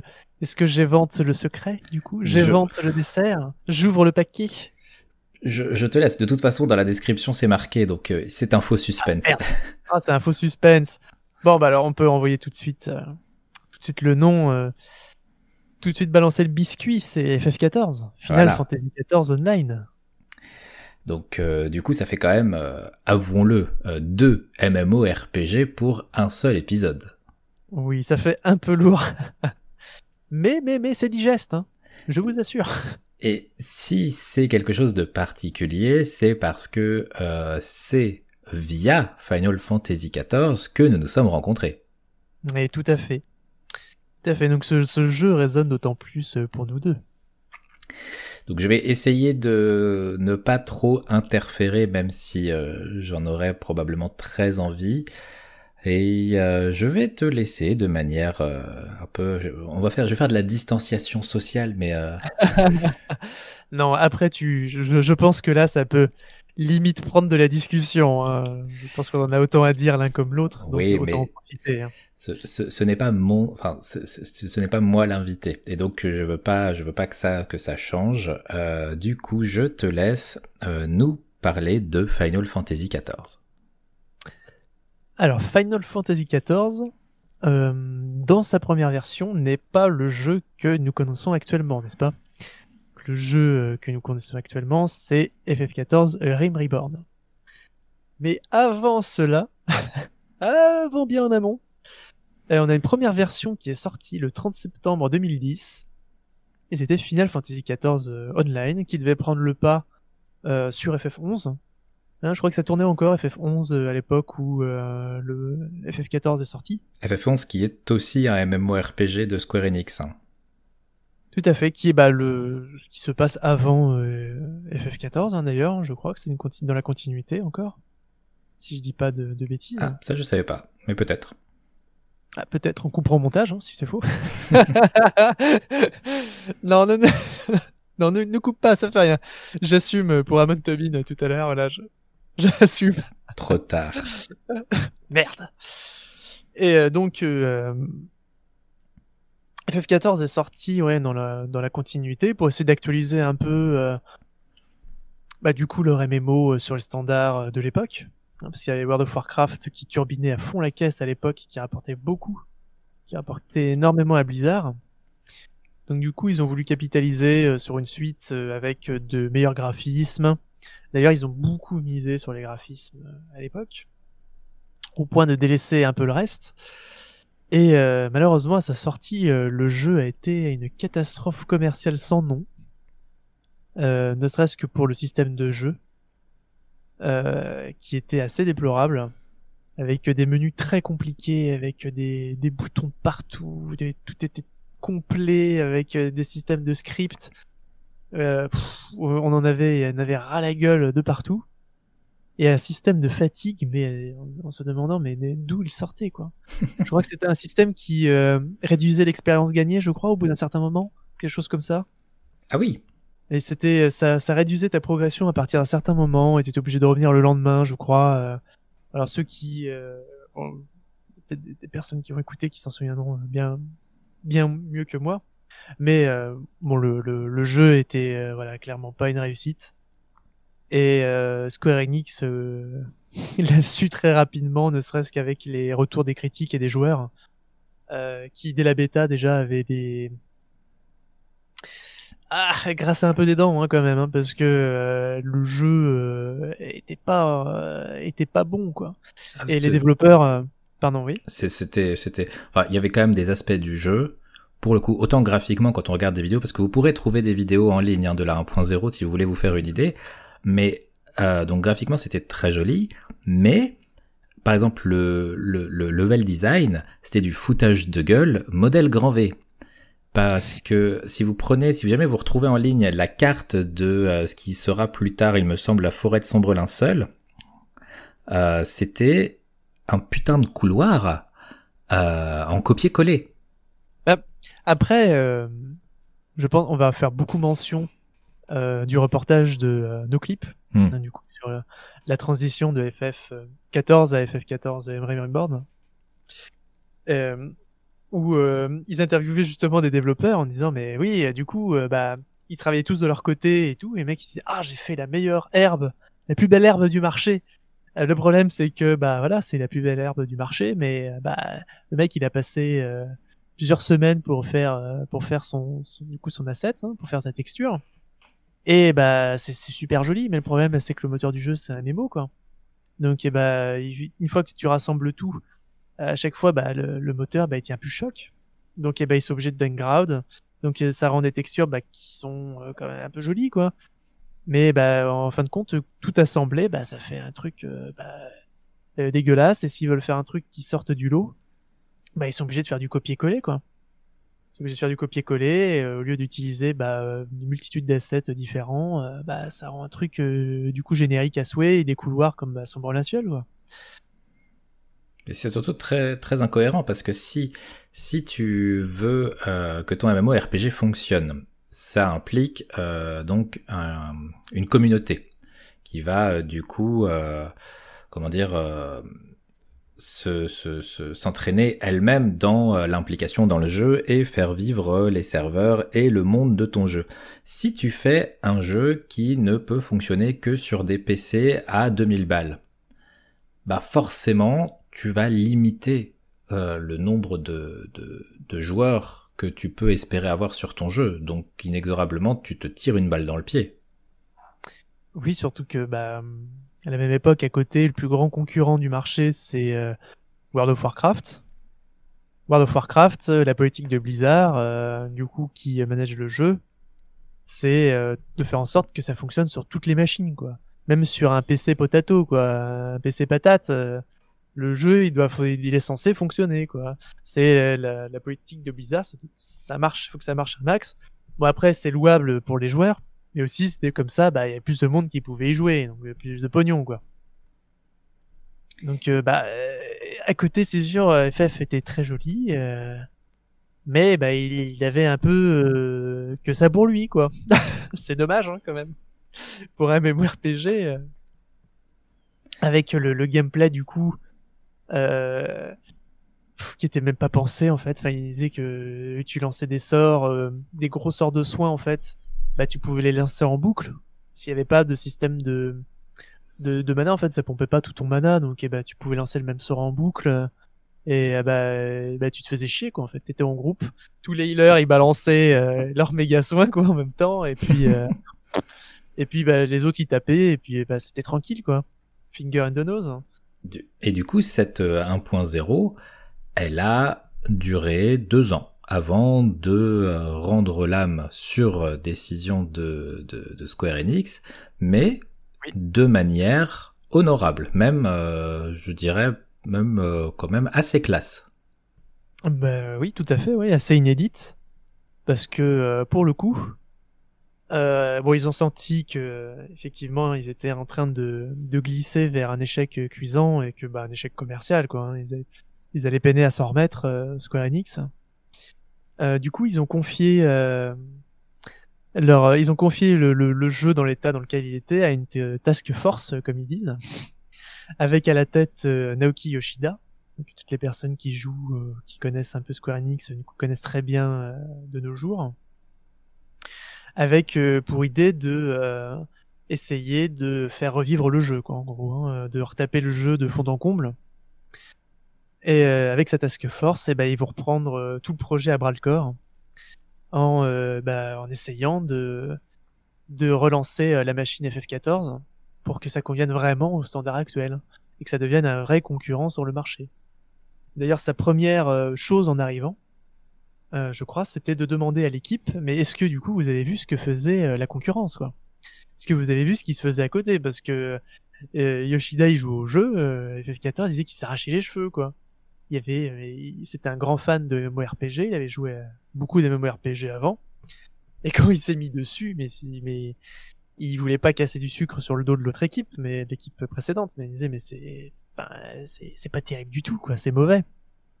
C'est mauvais, ça se fait pas dans, dans un MMO, et il a posé une question à l'équipe, c'est mais est-ce que vous avez joué au moins au principal concurrent, est-ce que vous avez joué à World of Warcraft? Et ben non, personne n'avait joué à World of Warcraft, donc ils savaient même pas contre qui ils allaient euh, se poser sur le marché, quoi. C'est, euh, je crois qu'il fait une analogie euh, avec quelqu'un qui veut ouvrir un restaurant et qui du coup bah, ouvre son restaurant, mais sans se renseigner sur ce qui se fait à côté sur le marché, quoi, sans voir sa concurrence. Bah c'est du suicide, quoi. C'est parce que tu, peux, tu peux être très content de ce que tu as fait, mais tu n'auras un avis qui que euh, subjectif. Or, à un moment, surtout dans le monde des MMORPG, t'es obligé, sans, sans, sans plagier, mais de comparer à non seulement ce qui existe déjà, mais surtout ce qui fonctionne. Bah, ce qui fonctionne et ce qui peut potentiellement attirer des joueurs, quoi. Il faut trouver quelque chose qui va te démarquer euh, des autres et pas euh, tiens, je vais mettre un système limitant la progression des joueurs et je vais leur reproduire ad nauseam la même texture pour leur faire des couloirs, quoi. Donc c'est pas possible, c'est pas possible et du coup sur deux ans, hein, ils ont refait du coup l'histoire pour essayer de raccrocher les wagons avec la nouvelle version qui allait sortir. Aussi recréer le système de classe, recréer tout l'interface parce que le jeu allait sortir en même temps sur. Euh, il était prévu qu'il sorte sur console, je crois déjà à la base. Et euh, bah il était.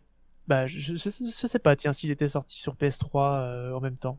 Je crois pas, je crois qu'il était sorti que sur PC, hein. à la base de FF14. Hein. Mais ils avaient annoncé une sortie sur console aussi, et bah il fallait qu'il fasse le job aussi sur console. Il fallait que ça sorte sur PS3. Donc le MMO, faut qu'il soit jouable aussi à la manette, quoi. Donc, euh, bah, ils ont été obligés de repenser euh, énormément de choses. Et ça a été un travail de fou, quoi, sur... Euh, nous invite à voir quand même le documentaire de nos clips. Qui est en trois parties. Tout à fait, ouais. Ça permet de se rendre compte le travail de dingue, quand même, qu'ils ont, qu'ils ont fait sur le jeu. Surtout en pensant que c'est un Final Fantasy, donc il faut aussi quand même qu'il y ait des rappels pour les fans des rappels à la série. Donc euh, ils ont dû, il y avait, ils disaient qu'il n'y avait pas de chocobo euh, dans FF14 quoi. Tu imagines Ils avaient déjà fait ça avec le avec le, le film. Hein. On peut penser ce qu'on veut du film. Moi, je l'ai trouvé très très bien, hein, mais euh, le fait est que le film s'appelle donc Final Fantasy, les créatures de l'esprit, et tu ne vois pas la filiation euh, qui justifie son appellation euh, Final Fantasy, sauf le fait qu'il soit créé par les studios qui, font, qui ont fait les jeux. Oui. Bah là, bah, imagine quand même que tu joues à un MMO euh, qui euh, essaye de, qui maintient un peu trop loin ses filiations avec la série originale, quoi. Oh bah allez-y, en fait, un, faites un Doom sans flingue, hein, si vous voulez, il y a pas de problème. Hein. Non, ne faites pas ça, pitié. pitié. Bethesda, non. Mais pour le coup, oui, ils ont essayé de remanier le jeu. Et bon, ils ont eu des petits problèmes entre temps. Où, euh, bon, malheureusement, il y a eu des événements au Japon qui ont fait que. Euh, voilà, ils ont eu des petits obstacles. Je crois qu'il y a eu Fukushima euh, en même temps. Oui, plus que des petits obstacles. Oui, oui, enfin, oui, je pensais à autre chose en petits obstacles. Et là, pour le coup, il s'en est un gros, malheureusement pour eux. Bon, il y a eu un désastre humain, en plus des désastres matériels, donc qui a repoussé un peu tout ça. Et leur ambition euh, de sortie un peu euh, ont été revues un peu à la baisse. Mais euh, pour le coup, le jeu a tenu bon, c'est surtout grâce à leurs fans, hein, quand même, parce qu'il y a une communauté qui est restée attachée à FF14, en essayant de les pousser un peu, de pousser l'équipe à sortir quelque chose de d'améliorer, en tout cas de sortir des patchs. Et, c'est ce qu'ils ont fait d'ailleurs. Hein. Et cette communauté était là pour la fin de la 1.0. Tout à fait, oui. Parce que oui, ils ont essayé de raccrocher les wagons quand même euh, entre la 1.0 et la 2.0, et de la plus belle des façons, en scénarisant tout ça. En faisant, en créant un événement en ligne, invitant les joueurs à, voir petit à petit, euh, au fil des updates, euh, un point brillant dans le ciel qui devenait de plus en plus gros, et au bout d'un moment, ils se sont rendu compte que c'était une lune, et qu'elle se rapprochait de plus en plus jusqu'au jour fatidique où euh, des monstres ont commencé à apparaître près des grandes villes, des grandes capitales du jeu, et attaquer tout le monde à vue. Jusqu'à ce que cette lune grossisse de plus en plus, de plus en plus, jusqu'à ce qu'une cinématique apparaisse. Et nous voyons du coup la fin du monde d'Eorzea sous la forme d'un cataclysme avec Bahamut qui apparaît dans cette lune, qui s'appelle Dalamud et euh, Bahamut détruit euh, tout sur son passage. Cette cinématique qui, qui termine, euh, qui a terminé, qui a clos l'aventure de Final Fantasy XIV 1.0, est aussi, du coup, pour rattacher les wagons et euh, créer une continuité dans la diégèse de Final Fantasy XIV, euh, la cinématique qui démarre la 2. enfin la Rim Reborn. Tout à fait, ouais, la 2.0 euh, Rim Reborn du coup qui marque aussi la fermeture des serveurs euh, pour euh, FF14 online. Et à la réouverture, bien sûr, euh, les joueurs ont la grande surprise de se rendre compte que bah, il y a en fait un tout nouveau jeu qui a pris le pape par-dessus euh, FF14 euh, sur les ruines, dire de fumantes de FF14, avec du coup bah, un tout nouveau jeu qui s'offre à eux. Et cette fois-ci, bah, c'est un sacré bon euh, MMO euh, que nous a offert euh, Square Enix. Et cette cinématique qui du coup démarre Final Fantasy XIV Realm Reborn, personnellement, elle, pour moi, c'est ce qui m'a poussé à jouer au jeu puisque je j'étais dans l'ignorance totale de l'existence de Final Fantasy XIV. Et c'est en allant à un concert Distant Worlds que euh, ils ont joué en direct, euh, en live, la, la, la musique Answers avec la cinématique de du coup d'intro de Final Fantasy XIV qui a joué en qui qui qui se qui passait en fond euh, sur grand écran. Et en fait j'ai regardé cette cinématique. J'ai écouté la, la représentation en live de, de ce morceau absolument incroyable. Et je me suis dit ok je rentre chez moi j'achète le jeu Un stand-by. à direct Bah, ça m'étonne pas. Euh, Moi, j'avoue que c'est. À l'époque, euh, je jouais à World of Warcraft, quand FF14 est sorti. Hein. Et euh, il y a des personnes de notre euh, guilde à l'époque qui cherchaient un peu à droite à gauche euh, quel jeu on allait pouvoir, sur quel jeu on allait pouvoir se reporter parce qu'on commençait à se faire sacrément chier sur, sur World of Warcraft. Je crois que c'était à l'époque de la fin de Burning Crusade. Je sais pas, je, sais pas si je dis une bêtise. En tout cas, bon, j'y jouais encore à l'époque. Et euh, bah, il revenait du jeu, il dit non, mais euh, on va pas sur FF14, hein, c'est pas la peine. C'est, c'est, il est, mort, il est complètement mort. Moi, j'avais arrêté de jouer au MMO après, euh, peu de temps après. Et c'est vrai que bah, revoir la cinématique là, cette cinématique et de voir du coup les critiques dire oh là là, il y a le nouveau MMO, euh, du coup FF14 euh, renaît de ses cendres, euh, ils ont retapé le jeu et tout, euh, il est excellent. euh. Et du coup bah moi ça m'a lancé dessus, fan de MMORPG. du coup maintenant vous devez vous en douter, je pense. Bah, du coup je me suis lancé dans l'aventure quoi. Et bah pour euh, en fin de compte euh, bah, jamais l'a- l'avoir lâché, enfin de ne plus l'avoir lâché euh, par la suite quoi. Et on voit qu'ils ont retenu la leçon entre-temps euh, sous, sous, sous la direction de Yoshida parce que le, le Realm Reborn, le, le- le- la, comment dire, la, la renaissance de Final Fantasy XIV est du coup beaucoup plus proche euh, et prend quand même dans plein de de, de, de comment dire d'idées classiques des MMORPG euh, qui fonctionnaient à côté. Mais oui, c'est vrai que pour le coup, euh, bah, ils ont vraiment euh, enlevé les œillères et ils se sont rendus compte que bah, sur le marché, effectivement, bah, euh, ce qui se faisait à côté, bah, c'était mieux, hein, c'est sûr. Mais même tout en restant, enfin là où c'est vrai qu'ils ont fait un tour de force, c'est que ça reste une base classique de MMO. Après avoir parlé de Secret World avec des systèmes de quête euh, très poussés, une narration très poussée un système de combat en action RPG et tout. euh, bon, là pour le coup sur FF14 on retourne sur du classique avec euh, de l'heroic fantasy, bon du typique euh, Final Fantasy, on va dire. Même si avec le 8, euh, le 7 et tout, bon, euh, on est un peu quand même dans du futuriste, euh, une alternative, etc. Là, on est plus dans du épée, n'est-ce pas hein? Oui. euh, avec euh, un système de quêtes, avec quand même des quêtes FedEx. J'ai sauvé le monde, mais je vais distribuer de la soupe. Et euh, sans spoiler, hein. mais euh, on reste quand même sur du classique, avec des quêtes euh, bon qui euh, vont pas très très loin, avec euh, beaucoup de FedEx. Ouais. Le système de combat toujours avec euh, le ciblage et le global cooldown. Le. Du coup, on a une capacité avec je la lance, il y a un temps d'attente, donc il faut que je entrecale ce temps d'attente avec euh, des capacités instantanées, etc. Donc euh, tout ça euh, dans un cycle qui va être de plus en plus optimal au fil du jeu et au fil des niveaux et des compétences qu'on acquiert. Mais tout ça reste classique mais solide. Pour le coup, ils ont vraiment sublimé le genre. Hein, aujourd'hui, c'est le mémo avec le plus d'abonnés, si je ne dis pas de bêtises. Je crois qu'ils ont dépassé World of Warcraft. Ah oui, quand même. Euh... Vérification.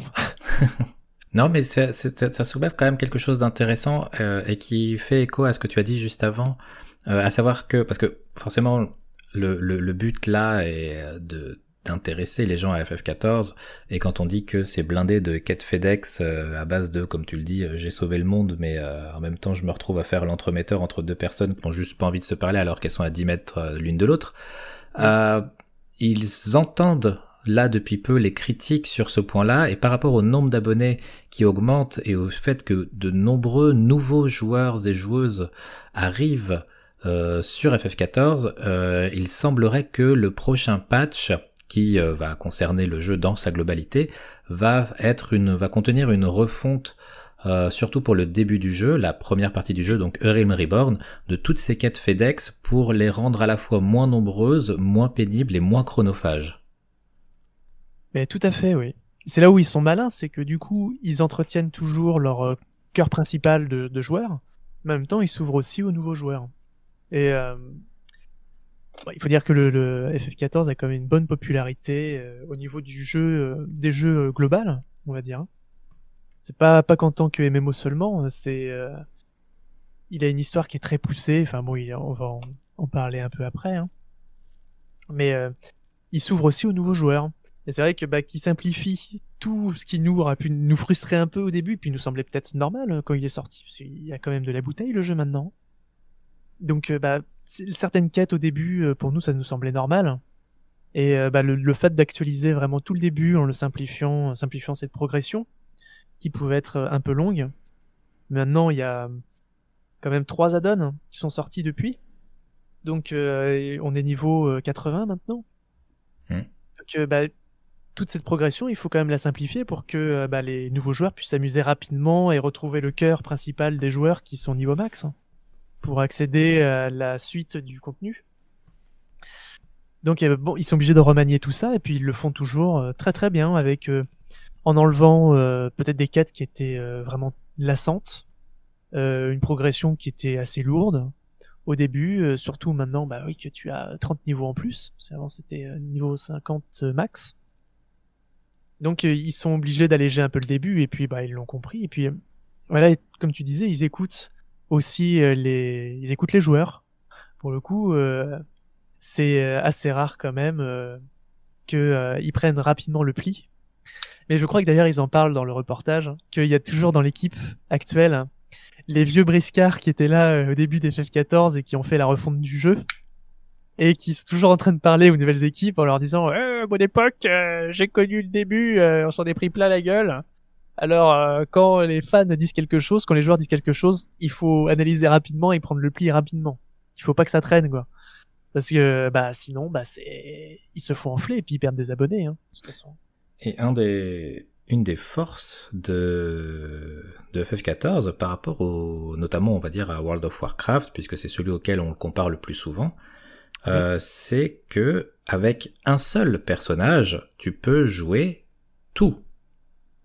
Oui, tout à fait, oui. À la création du personnage, euh, bon bah tu, tu peux, enfin, t'as pas besoin de choisir un archétype, comme on a pu voir aussi tout à l'heure avec euh, euh, avec euh, Secret World, c'est que là tu ne choisis pas de classe euh, en arrivant, enfin techniquement aussi, mais du coup bah, avec un seul personnage tu peux tout jouer. Tu auras accès à tout sous forme de, de classe, de cristal de job, mais aussi au niveau de l'artisanat pour le coup, parce que comme on disait en off, c'est le jeu dans le jeu. tu as tout un système d'artisanat qui est mis en place aussi qui est aussi considéré comme des rôles comme des rôles et des classes, au même titre que les autres, euh, les autres classes dans le jeu. Il y a une différenciation d'ailleurs qui est faite, je crois, entre les disciples de la guerre et de la magie. Donc, euh, disciples de la guerre, ça va être tout ce qui va être compétences, euh, enfin, classe, rôle physique. On va dire tous ceux qui vont avoir des armes physiques, qui vont taper dans le dur, quoi. Les disciples de la magie, qui vont être les soigneurs et les DPS à distance, ceux qui font les dégâts à distance mais aussi euh, les disciples de la main, qui vont être les artisans, et les disciples de la terre, qui vont être récolteurs. Et votre fiche de personnage, du coup, va être... Euh, qui vont avoir un récapitulatif sous ces quatre disciplines. Donc elles sont comprises euh, distinctement dans votre personnage. Et ça vous donne accès du coup à tout. Donc pas besoin de se recréer un personnage et de repartir de zéro à chaque fois. Là, vous allez avoir du coup une progression. Bon, qui va demander des fois de, repartir à des niveaux un peu plus bas. Mais toujours avec votre personnage. Vous gardez toute votre progression et c'est assez, euh, on va dire, euh, satisfaisant de ne pas avoir à chaque fois de changer de personnage et dire ah bah attends euh, je vais switcher ah oui il y a besoin de ça bah attends je me reconnecte etc etc non c'est un personnage qui suit toutes ses aventures et c'est vraiment top. C'est vraiment top qu'ils aient fait ça. Et pour le coup c'est bien orchestré. C'est pas comme Secret World où ça a été euh, ils ont essayé de faire pareil. Alors le jeu est sorti avant mais euh, avant qu'il euh, fasse Rim Reborn. Mais euh, voilà le c'était vraiment pas bien mis en avant, c'était pas le, le c'était pas intuitif du tout quoi. Alors que là dans pour le FF14 coup, euh, euh, c'est quand même très bien pensé dans le sens où, bah, si euh, tu, tu débutes le jeu, en fait, quand on commence un MMORPG, souvent, on a un peu lu pour se renseigner, mais on peut aussi, même, même en ayant lu d'ailleurs, on peut euh, ne pas avoir toutes les informations. C'est par l'expérience Mhm. et par euh, le temps de jeu qu'on finit par savoir si, par exemple, le, le style de jeu qu'on pensait être le nôtre finit par s'avérer amusant, lassant, répétitif ou pas. Et on peut commencer, moi par exemple, j'ai commencé en tant que archer qui du coup a évolué en barde puisqu'il y avait un système d'évolution à l'époque. Euh, et euh, après, euh, j'ai évolué en euh, paladin, invocateur, euh, érudit, euh, moine, etc. Tout avec le même personnage. Et ce qui fait que maintenant, quand on joue entre amis, même si je n'ai pas joué depuis quelque temps quand même, euh, ben suffit qu'on dise euh, est-ce que y a, est-ce que pour compléter l'équipe il y a besoin d'un soigneur? Ok, ben juste je, je prends mon arme de soigneur et tac ça ça active complètement. Je, je passe en mode soigneur avec mes mes mes barres de compétences. Il y a besoin d'un DPS, ok, je prends. Est-ce que euh, on va plutôt prendre un DPS à distance, un DPS magique, un DPS corps à corps? Et c'est hyper euh, simple de changer de classe. Après, effectivement, c'est très chronophage puisque euh, toute classe que l'on veut monter, on la démarre euh, techniquement de... Bon, alors, pas toutes de zéro parce que certaines démarrent au niveau 30 euh, et même... oui, ou euh, 60 euh, pour certaines. Ou 60. Si je dis pas de euh, bêtises, il y a- Et il y a un cas particulier de deux classes qui se montent au même rythme, mais bon, ça, on rentre dans des détails un peu trop... euh, Oui, oui. Un peu trop. mentalistes, du coup. euh, Voilà, l'arcaniste, pardon. voilà, l'arcaniste qui, peut, qui pourra évoluer en invocateur et en érudit euh, de manière euh, simultanée. Mais euh, voilà, c'est très très bien pensé pour ça et ça permet, si jamais à un moment dans le jeu vous vous dites, ben jouer cette classe, ça me saoule, eh ben vous n'avez pas besoin de recréer un personnage, de vous retaper tout le début du jeu, de vous retaper tout ça. Vous euh, juste, bah, faut recommencer les quêtes, certes niveau 1, euh, 2 avec ce personnage, euh, de faire des ennemis, de tuer des ennemis, de faire des petites quêtes à droite à gauche, mais il y a, vous pouvez toujours repasser de l'un à l'autre et c'est assez bien pensé. Et oui, puis pour le coup, on retrouve vraiment euh, l'aspect de Final Fantasy. euh. Le système de job, euh, c'est pas comme si c'était la première fois qu'on le voyait dans un, dans un FF, quoi. Donc bon, c'est déjà un clin d'œil aux anciens et Final Fantasy, c'était bienvenu. Oui. C'était très bienvenu. Et le craft, Après, justement, euh, dont tu parlais, euh, est aussi quelque chose de très Oui. intéressant. Comme tu l'as dit, c'est un jeu dans, dans le jeu. Ils l'ont simplifié même il y a quelques mois. Oui, parce que c'est vrai qu'avant, c'était, on n'était pas loin du theory crafting quand même. Hein. Ah, Il y avait euh, certains cycles euh, de techniques qu'il fallait lancer au bon moment pour réussir certains, euh, certaines pièces d'artisanat. C'était assez corsé, quoi, quand même. Hein. Donc là maintenant c'est assez simplifié pour permettre quand même au maximum de personnes, même ceux qui n'ont pas envie de passer 40 heures par semaine sur le jeu, de pouvoir développer euh, correctement leur crafter et de pouvoir euh, créer des objets qui vont être utiles ou bien se revendre. Euh, c'est c'est quand même assez cool et bah, c'est un système qui euh, permet presque d'être totalement autonome. Parce que si on monte Oui, son oui. récolteur, on peut aller chercher les ingrédients. Si on, après on est crafter, on peut créer euh, de l'équipement, on peut créer des choses. Et c'est, c'est quelque chose d'assez agréable, même si je dirais que le point noir du craft dans FF14, c'est ce que j'appellerais le mensonge des probabilités. Ah oui, c'est vrai. Mais tiens, on, on s'était pas noté ça, mais le 90%, oui, c'est pas 90% de succès, c'est 10% d'échecs, 10% de foirés. Voilà. C'est-à-dire que le, le, le, jeu va vous dire, euh, bon, euh, là, euh, vous avez 97% de chances que le craft se passe bien. Bah, vous avez quand même l'impression qu'il y a, dans ces, dans ces 97%, il y a plus de 3% des cas où ça se passe mal. Oui, oui, oui, c'est, c'est plus pour te dire, ah, alors, bon, tu peux espérer que ça va bien se passer, hein, t'es à 90, hein, mais ça va quand même foirer. Enfin, n'oublie pas que ça peut foirer quand même. Hein. voilà. Donc quand c'est quand ça, ça casse, quand ton craft euh, ne fonctionne pas et que du coup tu perds les ingrédients ou certains sont parfois longs ou compliqués à obtenir, tu as des envies de violence. Ne nous mentons pas. Ça m'est arrivé de rager sur ma souris pour euh, des, des crafts ratés. Ne parlons même pas de ce qui est euh, les, les matérias parce que là je, je vais je vais monter en tension. Mais Mais voilà, mais ça reste néanmoins un système extrêmement bien développé et intéressant à comprendre. Oui, parce qu'en plus, bon, euh, avec euh, Shadowbringers, parce qu'on parlera tout à l'heure peut-être des extensions, mhm. à moins que tu veuilles en parler maintenant, mais avec Shadowbringers, ils ont vraiment essayé d'enlever le côté frustrant euh, qu'il y avait peut-être des fois dans le combat, dans certains cycles de certaines classes, mais aussi oui, pour l'artisanat. Donc ils ont vraiment euh, voulu simplifier, euh, on va dire, le contenu au niveau, entre autres pour les nouveaux arrivants. Voilà, parce que à chaque fois qu'ils font euh, une extension, ils essayent de faire des petites refontes de jeu pour changer aussi un peu le quotidien de ceux qui jouent quotidiennement. Quoi. Donc bah, il faut qu'eux aussi soient surpris, que ils doivent reprendre un peu en main le système de jeu, etc. Il faut les dépayser aussi. Et ça, c'est toujours bien fait. Surtout avec Shadowbringer, hein, d'ailleurs. Ils ont fait un, très bon tournant, je trouve, euh, par rapport aux autres extensions. tout à l'heure, tu disais que euh, une des erreurs principales de la version 1.0, c'était que il y avait pas assez de, enfin, ce n'était pas assez marqué que, ce, que c'était un jeu euh, Final Fantasy. Or, à partir de Realm Reborn, ils ont quand même on ne peut plus rectifier le tir. Et je te demande ça par rapport aux fans de la licence qui n'auraient pas osé tenter l'expérience FF14. Euh, pour le coup, les Chocobos sont de retour, avec leur magnifique chanson à chaque fois qu'on monte euh, sur son Chocobo. Au point des fois de devoir couper euh, la musique parce qu'on n'en peut plus. Merci l'option qui permet de supprimer la musique des montures. Oui, oui, oui.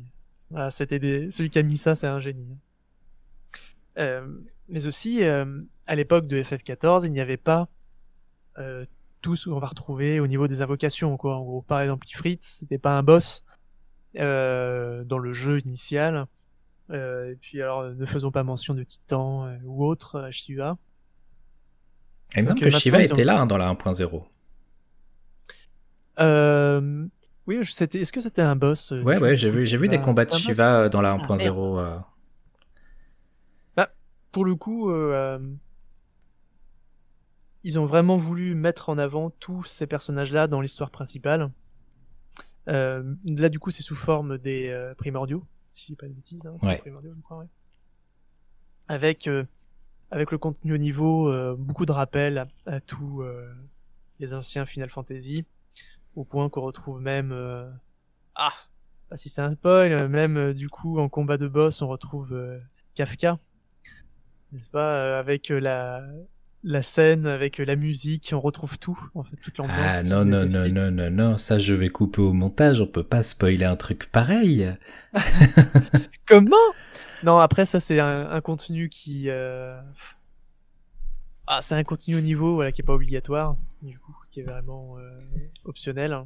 Non, mais il y a vraiment, enfin, même au-delà euh, des, des, primordiaux qui, qui, qui renvoient beaucoup aux, aux invocations, hein, principalement euh, des, des, de la licence euh, Final Fantasy, il y a des références et des, des, des événements euh, temporaires.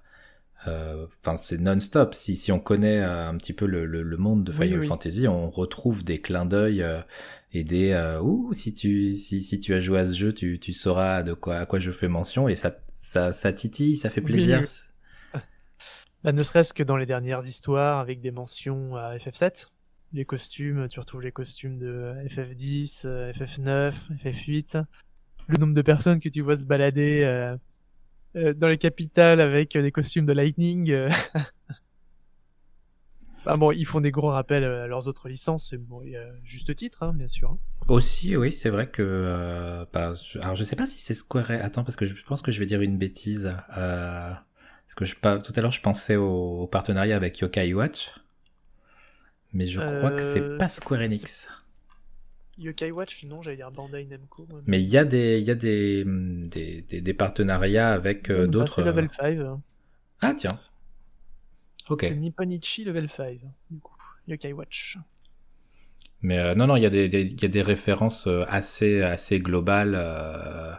Et euh, oui, donc au jeu Final Fantasy et oui. au-delà. euh, Dragon Quest aussi, d'ailleurs. mhm. Les événements Dragon Quest, qui reviennent régulièrement. Mais bon, ce matin, c'est Square Enix, donc euh, là... là, on ne peut rien dire. ou FF15, tiens aussi, c'est vrai, il y a eu des, il y a eu des événements FF15. euh, ou autre. Non, c'est vraiment sympa. hein. C'est vrai... euh, même pour les, les, les, les, les fans de, F- de Final Fantasy, euh, je pense qu'ils sont comblés. hein. Franchement, euh, le jeu et, par- sa narration aussi, hein, on retrouve c'est ce qui est un des gros points forts du jeu, c'est son histoire euh, qui fait que ça attire aussi beaucoup de personnes. hein. Si vous aimez les Final Fantasy et particulièrement leur narration, euh, si vous avez aimé le 6, euh, le 7, le 8, euh, le 9, le 10, euh, et j'en passe, vous allez vous y retrouver. Au niveau de l'histoire, avec les rebondissements, et du coup, bah, pff, euh, on va dire aussi les extensions euh, qui euh, qui euh, rapportent toujours de nouveaux biscuits. Après, Je la, avec euh, la, la narration, je l'ai trouvée euh, déjà, alors moi personnellement, un peu poussive au début de Realm Reborn. Euh, avec vraiment une accélération sur la fin de Realm Reborn. Euh, après niveau extension, euh, voilà donc il y a trois extensions, c'est ça, il y a euh, donc euh, Heavensward, Stormblood et Shadowbringers. Et n'allez pas voir les vidéos de trailer de ces extensions si vous comptez débuter le jeu parce que ça peut potentiellement contenir du spoil et vous avez pas envie. Euh, c'est euh, d'un point de vue narration d'un point de vue qualité de l'histoire, euh, je trouve que hormis Evansward que j'ai trouvé un peu en deçà, euh, j'ai trouvé vraiment que ça allait crescendo avec cette dernière extension Shadowbringers qui pour moi est vraiment d'une qualité d'écriture euh, et qui m'a généré une immersion euh, au fur et à mesure de son déroulement que je retrouve parfois pas dans des jeux qui ne sont pas des, enfin, des, des, des, des- jeux euh, plus, plus classiques, solo, euh, qui sont pourtant vantés pour leur écriture.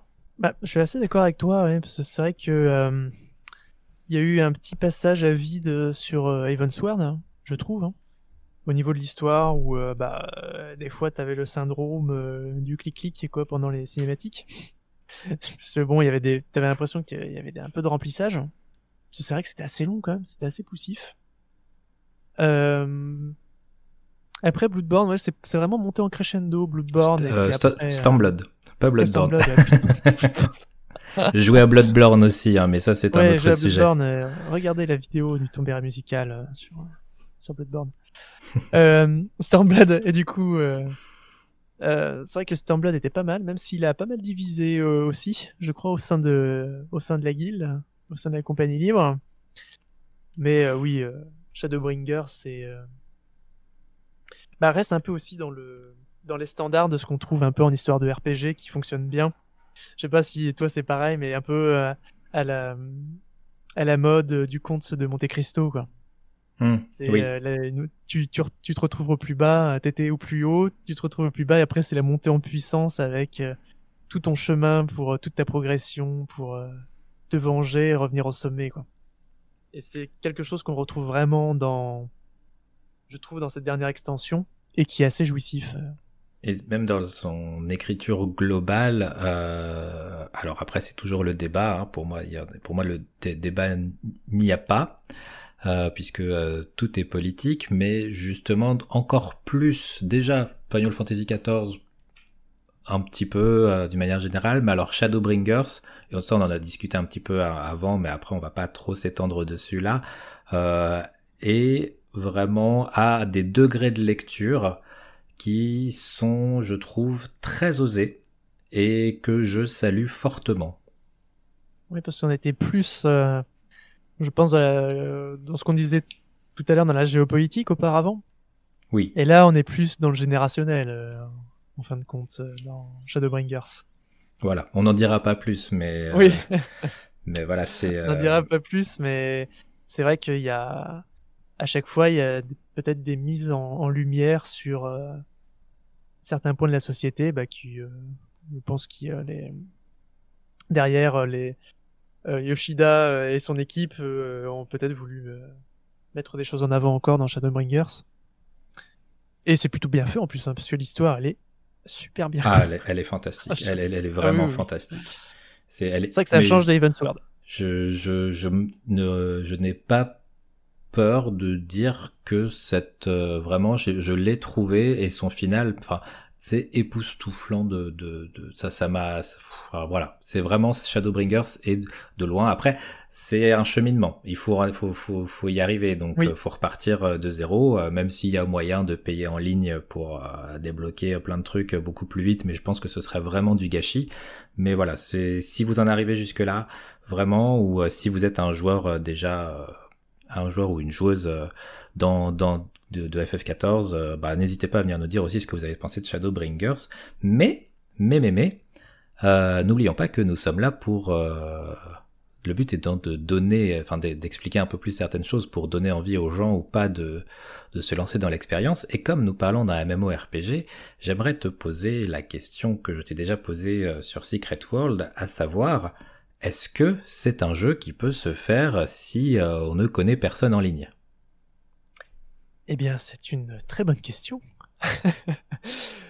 Euh, alors après, on va pas être du tout dans le même euh, moule que, Secret World, hein, pour, le coup ici. Euh. On va dire que la première partie de Rim Reborn hein, peut se faire en solo, à la rigueur. On peut faire suivre une progression en solo avec les donjons en... avec le matchmaking automatique. Mhm. Le problème, c'est que euh, vite, on va se retrouver confronté à. Alors maintenant qu'il y a des serveurs globaux et euh, que euh, tout se fait en intermonde au niveau des recherches, ça va un peu plus vite. Mais il y a toujours le souci de certaines classes qui manquent. Quand vous parlez de la trinité tout à l'heure, la sainte trinité des MMO, le tank, le healer et les DPS. Malheureusement, il y avait souvent des pénuries de tanks. Alors maintenant, il y en a plus en plus, mais c'est des healers parce que euh, le rôle de healer est devenu un peu fastidieux sur euh, la dernière partie du jeu. Donc euh, le il y a des petites pénuries de ceux de, de healer, donc c'est mieux en fait de jouer en équipe, de jouer avec des amis, si on veut progresser un peu plus loin dans l'aventure et vraiment arriver au contenu de haut niveau. Et le must, ça serait quand même de rejoindre une guilde, une guilde qui va vous permettre de progresser, euh, surtout avoir d'énormément de conseils au fil de votre progression.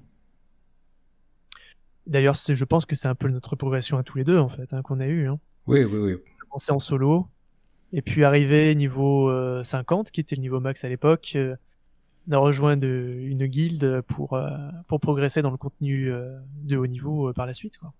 Avec ce que ça implique. Faut, faut être prêt, hein, parce que une guilde dans un MMORPG, la majorité du temps, c'est quand même euh, un endroit où les réactions des gens et les dramas sont exacerbés façon réseaux sociaux. Donc euh, il, il se passe énormément de choses et ça peut être parfois énergivore sur le plan émotionnel mais c'est c'est heureusement pas systématique, c'est pas euh, quotidien, mais euh, bah voilà, c'est des gens qui se retrouvent parce que euh, ils aiment le même jeu, mais ça veut pas forcément dire que c'est des gens qui sont faits derrière pour s'entendre sur d'autres sujets. Donc voilà, si vous cherchez des guildes, il n'y a pas il y a pas de souci, mais n'hésitez pas à en bouger si vous n'êtes pas si vous êtes pas à l'aise. Il y a d'autres guildes qui existent, il y a des des recherches, enfin c'est vous n'êtes pas attaché définitivement à une guilde et rien ne vous oblige à y rester si vous n'y êtes pas à l'aise.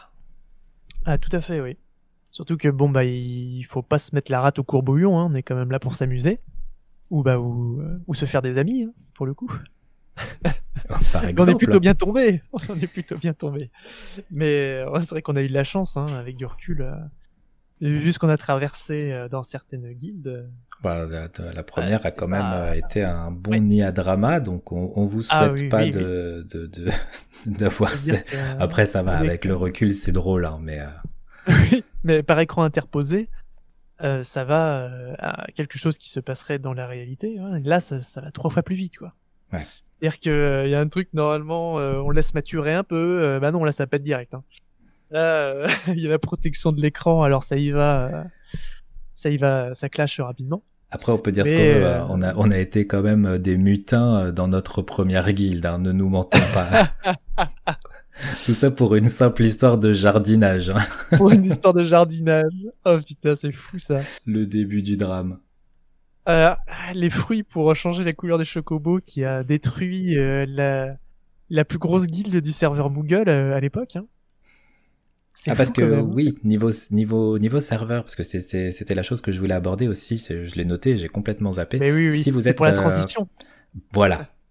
Euh, si vous êtes euh, possible futur joueur, future joueuse de Final Fantasy XIV, euh, il y a plusieurs serveurs hors euh, des communautés euh, anglophones, francophones, germanophones euh, sont euh, plutôt dispatchés selon selon les serveurs. Aussi, si jamais vous voulez vous y mettre, euh, nous d'expérience, on peut vous dire que sur Moogle, euh, il y aura quand Mhm. même une communauté FR euh, assez assez présente. Après, il me semble à vérifier que je dis pas de bêtises que Phoenix aussi a une communauté FR assez développée. Mais euh, voilà, c'est une chose à savoir parce qu'en fait, une fois que vous êtes sur un serveur, si vous voulez en changer, il me semble que c'est payant. Donc une fois qu'on se rend compte qu'il y a que des Russes autour de nous, c'est fâcheux. Oui, c'est fâcheux pour le coup. Après, il y a maintenant tout un, tout un système d'intermonde. hein, aussi où tu peux partir sur d'autres serveurs pour voir tes amis, faire des, des quêtes avec eux, des donjons. Donc ils ont vraiment ouvert les ponts euh, pour qu'on puisse quand même jouer avec ses amis, même si on est sur un autre serveur. Mais ça peut prendre du temps, euh, le fait de transiter d'un serveur à un autre. Parce qu'il y en a qui peuvent être surchargés. Pour ça, par exemple, si vous voulez rejoindre Moogle, vous avez euh, des fois ils peuvent vous dire que le serveur est plein. Vous pouvez pas créer dessus. Vous pouvez attendre un tout petit peu en fait qu'il euh, qu'il y ait moins de monde. Ça peut être par exemple le- tard le soir ou alors le lendemain. Bon, vous pouvez toujours essayer de créer un personnage dessus a posteriori. Mais euh, le jeu est aussi victime de son succès, hein, donc ils ont été obligés de faire des intermondes pour que des personnes puissent se rejoindre quand même pour jouer entre elles. Est-ce qu'il y a des choses que tu veux rajouter sur FF14 Ah. Peut-être au niveau de la musique, je pense, au niveau de l'OST du jeu.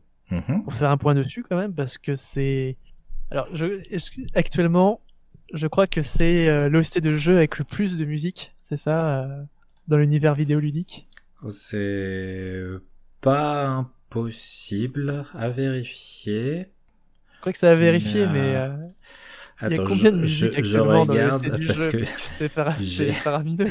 j'ai encodé beaucoup trop de CD euh, parce que j'ai fait une razzia euh, à Japan Expo euh, et, euh, à la Tower Records. Euh, là, j'en ai 1, 2, 3, 4, 5, 6, 7, 8, 9, 10, 11, 12. Là, j'ai 12 albums encodés. Euh, sachant que Ah, ça il y fait a... pas mal. Hein. Y a, parce qu'il n'y a pas un album par extension, puisque chaque extension a eu des mises à jour qui ont été à elles seules euh, le point de départ d'un nouvel album de, de, de, de musique du jeu. Surtout que tu as aussi des musiques euh, de en journée pour une zone et une musique en soirée. Ouais. Et des, des références, hein. vous allez retrouver des références euh, et des, des, des, des euh, remixes, on peut dire des Oui, remixes. des, hein. des réorchestrations aussi. euh. de, de, de morceaux que vous connaissez. Euh, du coup, il se peut que en écoutant, bah forcément, il va y avoir du spoil hein, si vous écoutez les musiques sans avoir euh, trop avancé dans l'histoire, parce que vous allez Oui. entendre une musique dire ah c'est la musique de ça ou de cette euh, personne, et euh, donc euh, comprendre que euh, vous allez avoir cette euh, cette rencontre à un moment, mais euh, vraiment chaque album vaut son son son pesant d'or. euh, et mérite, euh, même si bon, les prix de Square Enix sur les CD me font un peu pleurer du sang. Euh, mais euh, bon. Ah, c'est une pièce de collection. Hein. euh. Ah bah c'est, tu sais que tu vas manger des pâtes si t'achètes un CD Square Enix, hein, mais euh, c'est comme ça. Mais tu vas manger des pâtes avec le sourire sur un bon fond musical. C'est vrai. Euh, faites attention, oui, je, je précise juste, j'interviens beaucoup trop, j'interviens beaucoup trop dans cette euh, dans cette séquence. C'est catastrophique. Je m'étais dit de pas le faire et j'arrive pas à m'en empêcher. Je suis désolé. Euh, Je te force à parler. J'ai dit que ça, ça allait être un dialogue en fait. hein. Euh, oui, faites attention, les, les, les CD, la plupart des CD de musique de Final Fantasy XIV sont des Blu-ray. Euh, donc qui ne Nom seront qui ne seront pas forcément lus par euh, votre chaîne IFI si vous avez une chaîne IFI. Ce sont des Blu-ray que vous pouvez mettre dans votre Ah. PSK ou dans votre lecteur Blu-ray qui vous donne ensuite accès à un site qui va vous donner un code avec votre ordi. Vous allez sur, vous allez taper ce code sur tel site et ça vous permet de télécharger en MP3 l'album que vous venez d'acheter pour l'avoir aussi en MP3 ou en FLAC. Mais euh, voilà, vous faites pas avoir comme euh, moi à rentrer chez vous à dire ouhou, je vais le mettre dans la chaîne IFI à dire mais pourquoi ça affiche erreur Voilà. Eh ben, tu sais quoi? Ce que tu viens de me relater là, eh ben, c'est limite une quête de Secret World. C'est fantastique. Ah tiens. Ah tiens, il y a ça, il y a telle péripétie, il faut que j'aille chercher dans la vraie vie le code pour télécharger mon OST de jeu. Mais non, avant il faut que j'achète une PS4. Ah merde Mais c'est l'occasion du coup, euh, si vous vous retrouvez le bec dans l'eau, euh, si trop tard, imaginons, vous avez déjà acheté une OST, vous avez votre Blu-ray, vous ne savez pas quoi en faire, et ben achetez une PS4 et FF14. Ouais, je trouve que ça sera très bien rentabilisé. Et euh, dites au revoir à vos amis euh, dans la vraie vie. Enfin, sauf si, comme moi, vous avez la chance de jouer sur FF14 avec vos amis de la vraie vie. Mais euh, voilà, c'est un, c'est un jeu qui peut être très vite chronophage, qui mérite le temps qu'on passe dessus, selon moi. Euh, Tout à fait. Mhm. et qui crée vraiment, euh, qui, qui peut être le point de départ aussi d'amitié qui dure, hein, du- d'une manière générale, et qui mène à de très très bonnes choses. Euh, Oui. Mais euh, mais voilà, c'est c'est un jeu qui demande du temps, beaucoup de temps, et c'est un jeu qui est payant, où chaque extension est payante, euh, où l'abonnement est payant. Donc ça reste un Oui. budget. Oui, c'est un budget, hein, c'est quand même conséquent tous les mois, l'achat d'extension aussi. Mais il faut se dire que c'est un, ah, c'est une machine de guerre, quoi. hein, C'est un MMO classique. Voilà, si vous avez joué à World of Warcraft, vous allez être, euh, bon, vous allez être quand même dépaysé, hein, quand même. C'est pas du tout le même univers, le, le gameplay est, euh, peut-être un peu plus dynamique quand même hein, par rapport à, à mes souvenirs, mais euh, voilà, ça le mérite vraiment en fait. Vous le savez, il y a le contenu qui suit. Vous savez pourquoi vous payez euh, quand même et euh, l'équipe qui est derrière euh, écoute les joueurs, ce qui est assez voilà, ce qui- ce qu'il faut quand même remarquer, faire remarquer en tout cas, c'est que le jeu suit les attentes quand même des joueurs et c'est c'est très très beau. Et si vous voulez vous faire un avis, en ce moment, je sais pas si ça va durer ou pas, mais ils ont étendu l'essai gratuit du jeu qui désormais peut se faire jusqu'au level 60, ce qui est quand même assez conséquent, euh, puisque c'est-à-dire euh, jusqu'à la fin de la première euh, extension du jeu, à savoir Evansward, donc tout Realm Reborn plus Evansward, qui est contenu dans le- l'essai gratuit du jeu. Avec une refonte du coup des premières quêtes pour avoir une progression moins fastidieuse. que on ne nous enlèvera jamais malheureusement. non, ça c'est nos, euh, ça c'est nos PTSD à nous ça. non, pas la soupe, Plus pas la soupe. Non, non, non. Ou alors la, la relique. Non, pas la relique. non, Non. pas la relique. Non, non. Pas, pas les Atmas. Non. les Atmas, ah, les Atmas, mon dieu. Plus jamais ça. Heureusement, vous ne Ah, connaîtrez pas quoique- ça. Ah oui, quoique, ouais, c'est, ça avait pas, voilà. J'ai toujours eu de la chance au loot. Donc les Atmas, c'était pas euh, mon Vietnam à moi, c'est la soupe. Euh, donc oui, je te repose la question en dehors de la, de la musique sur laquelle nous avons euh, avancé et même digressé encore une fois. euh, Est-ce oui, que tu oui. as encore d'autres choses que tu veux dire sur FF14 pour motiver Non. nos auditeurs et auditrices à tenter l'expérience? Euh, bah, non, pas vraiment, à part saluer euh, nos amis, euh, nos très chers amis des Schizophrens. euh, voilà, que nous remercions euh, pour toutes ces belles heures de jeu à venir, euh, passées et à venir. Sinon, je pense que bah, je, leur souhaite de trouver aussi une très très bonne guilde comme, comme la nôtre, une très bonne compagnie libre, ou de se faire de très bons amis et qui du coup bah, sont toujours avec nous encore aujourd'hui. Donc je, je leur souhaite aussi de faire les mêmes rencontres et les mêmes découvertes et être émerveillés par le jeu comme, comme on l'a été. Très très bien. Bon bah moi aussi j'ai plein de monde à dire à faire coucou euh, dans, dans le jeu, hein. Oui. No- notamment euh, mes deux prochains invités du podcast, si je dis pas de bêtises, si je fais les choses dans l'ordre dans lequel je les ai notés. Donc euh, non non, il y a du du coup c'est vraiment il y a du très très beau monde, euh, des gens vraiment très très bien sur le jeu en tout cas. Donc euh, et si vous avez euh, besoin de quoi que ce soit, en tout cas vous pouvez. Moi je joue plus trop en ce moment parce que euh, c'est chronophage et que euh, j'ai un backlog qui qui qui était en train de, de pleurer sur mon épaule. Euh, mais euh, voilà, il y a, y a des gens sur, euh, sur Twitter, si jamais vous avez besoin d'aide, des questions, ou vraiment, n'hésitez pas, il y a une très très bonne communauté, des, des gens très bien vers qui on pourra vous rediriger. Tout à fait. Et euh, sur ces belles paroles, car oui, je dis des belles paroles, euh, nous allons euh, arriver au terme de, de, ce podcast. Merci beaucoup, Petrovski, pour ces, ces trois recommandations. Eh ben, merci à toi. Merci à toi de euh, m'avoir invité. la, la surprise à Montobin, hein, alors que j'a- j'avais pris des, des notes. Est-ce qu'on dit quand même aux gens ce que ça devait être au départ? Parce que Ça euh, devait être au départ? Ah, bah, je te laisse le dire alors. Je Car- sens que tu, tu as envie. Tu as envie de le dire. nous, devions aborder, j'avais pris des notes euh, sur la série What We Do in the Shadows, qui... euh, T'avais du- écrit que sur la série parce qu'il y avait le film aussi. Bah, C'est-à-dire que toi, tu avais prévu de parler de la série. Moi, je connaissais le film, je n'avais pas vu la série, mais voilà, c'est considérer ça comme le café de ce menu. Hein. oui, on, oui. on ne s'étendra pas plus parce que le, le- le- le chronomètre de, de l'enregistrement me, me fait un peu peur. Mais euh, bah, je sais pas alors. Tu me diras après la douloureuse. C'est combien je te dois. hein, pas grave. Ah, c'est pas grave, ça valait le coup et on espère que pour vous c'était agréable à écouter, même s'il y aura peut-être deux trois petits couacs d'enregistrement. Je suis en train de me dire, mais euh, voilà, c'est malheureusement des choses. euh, c'est un des petits problèmes de Discord. Il faut vraiment que je trouve comment régler ça, mais je pense que normalement c'est jouable. Euh, donc voilà, j'espère que ça aurait été agréable pour vous et que si vous avez des remarques, toujours n'hésitez pas, même si les podcasts sortent avec trois mois de retard, puisque celui-ci sera normalement pour le mois d'octobre.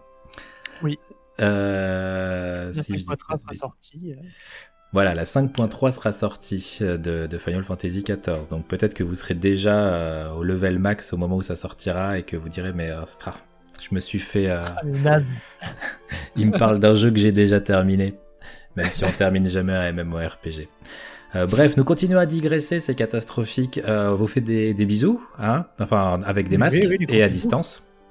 Gros bisous euh, masqués. Et puis euh, bonne journée à vous, bonne soirée selon l'heure à laquelle vous écoutez ce podcast. Ciao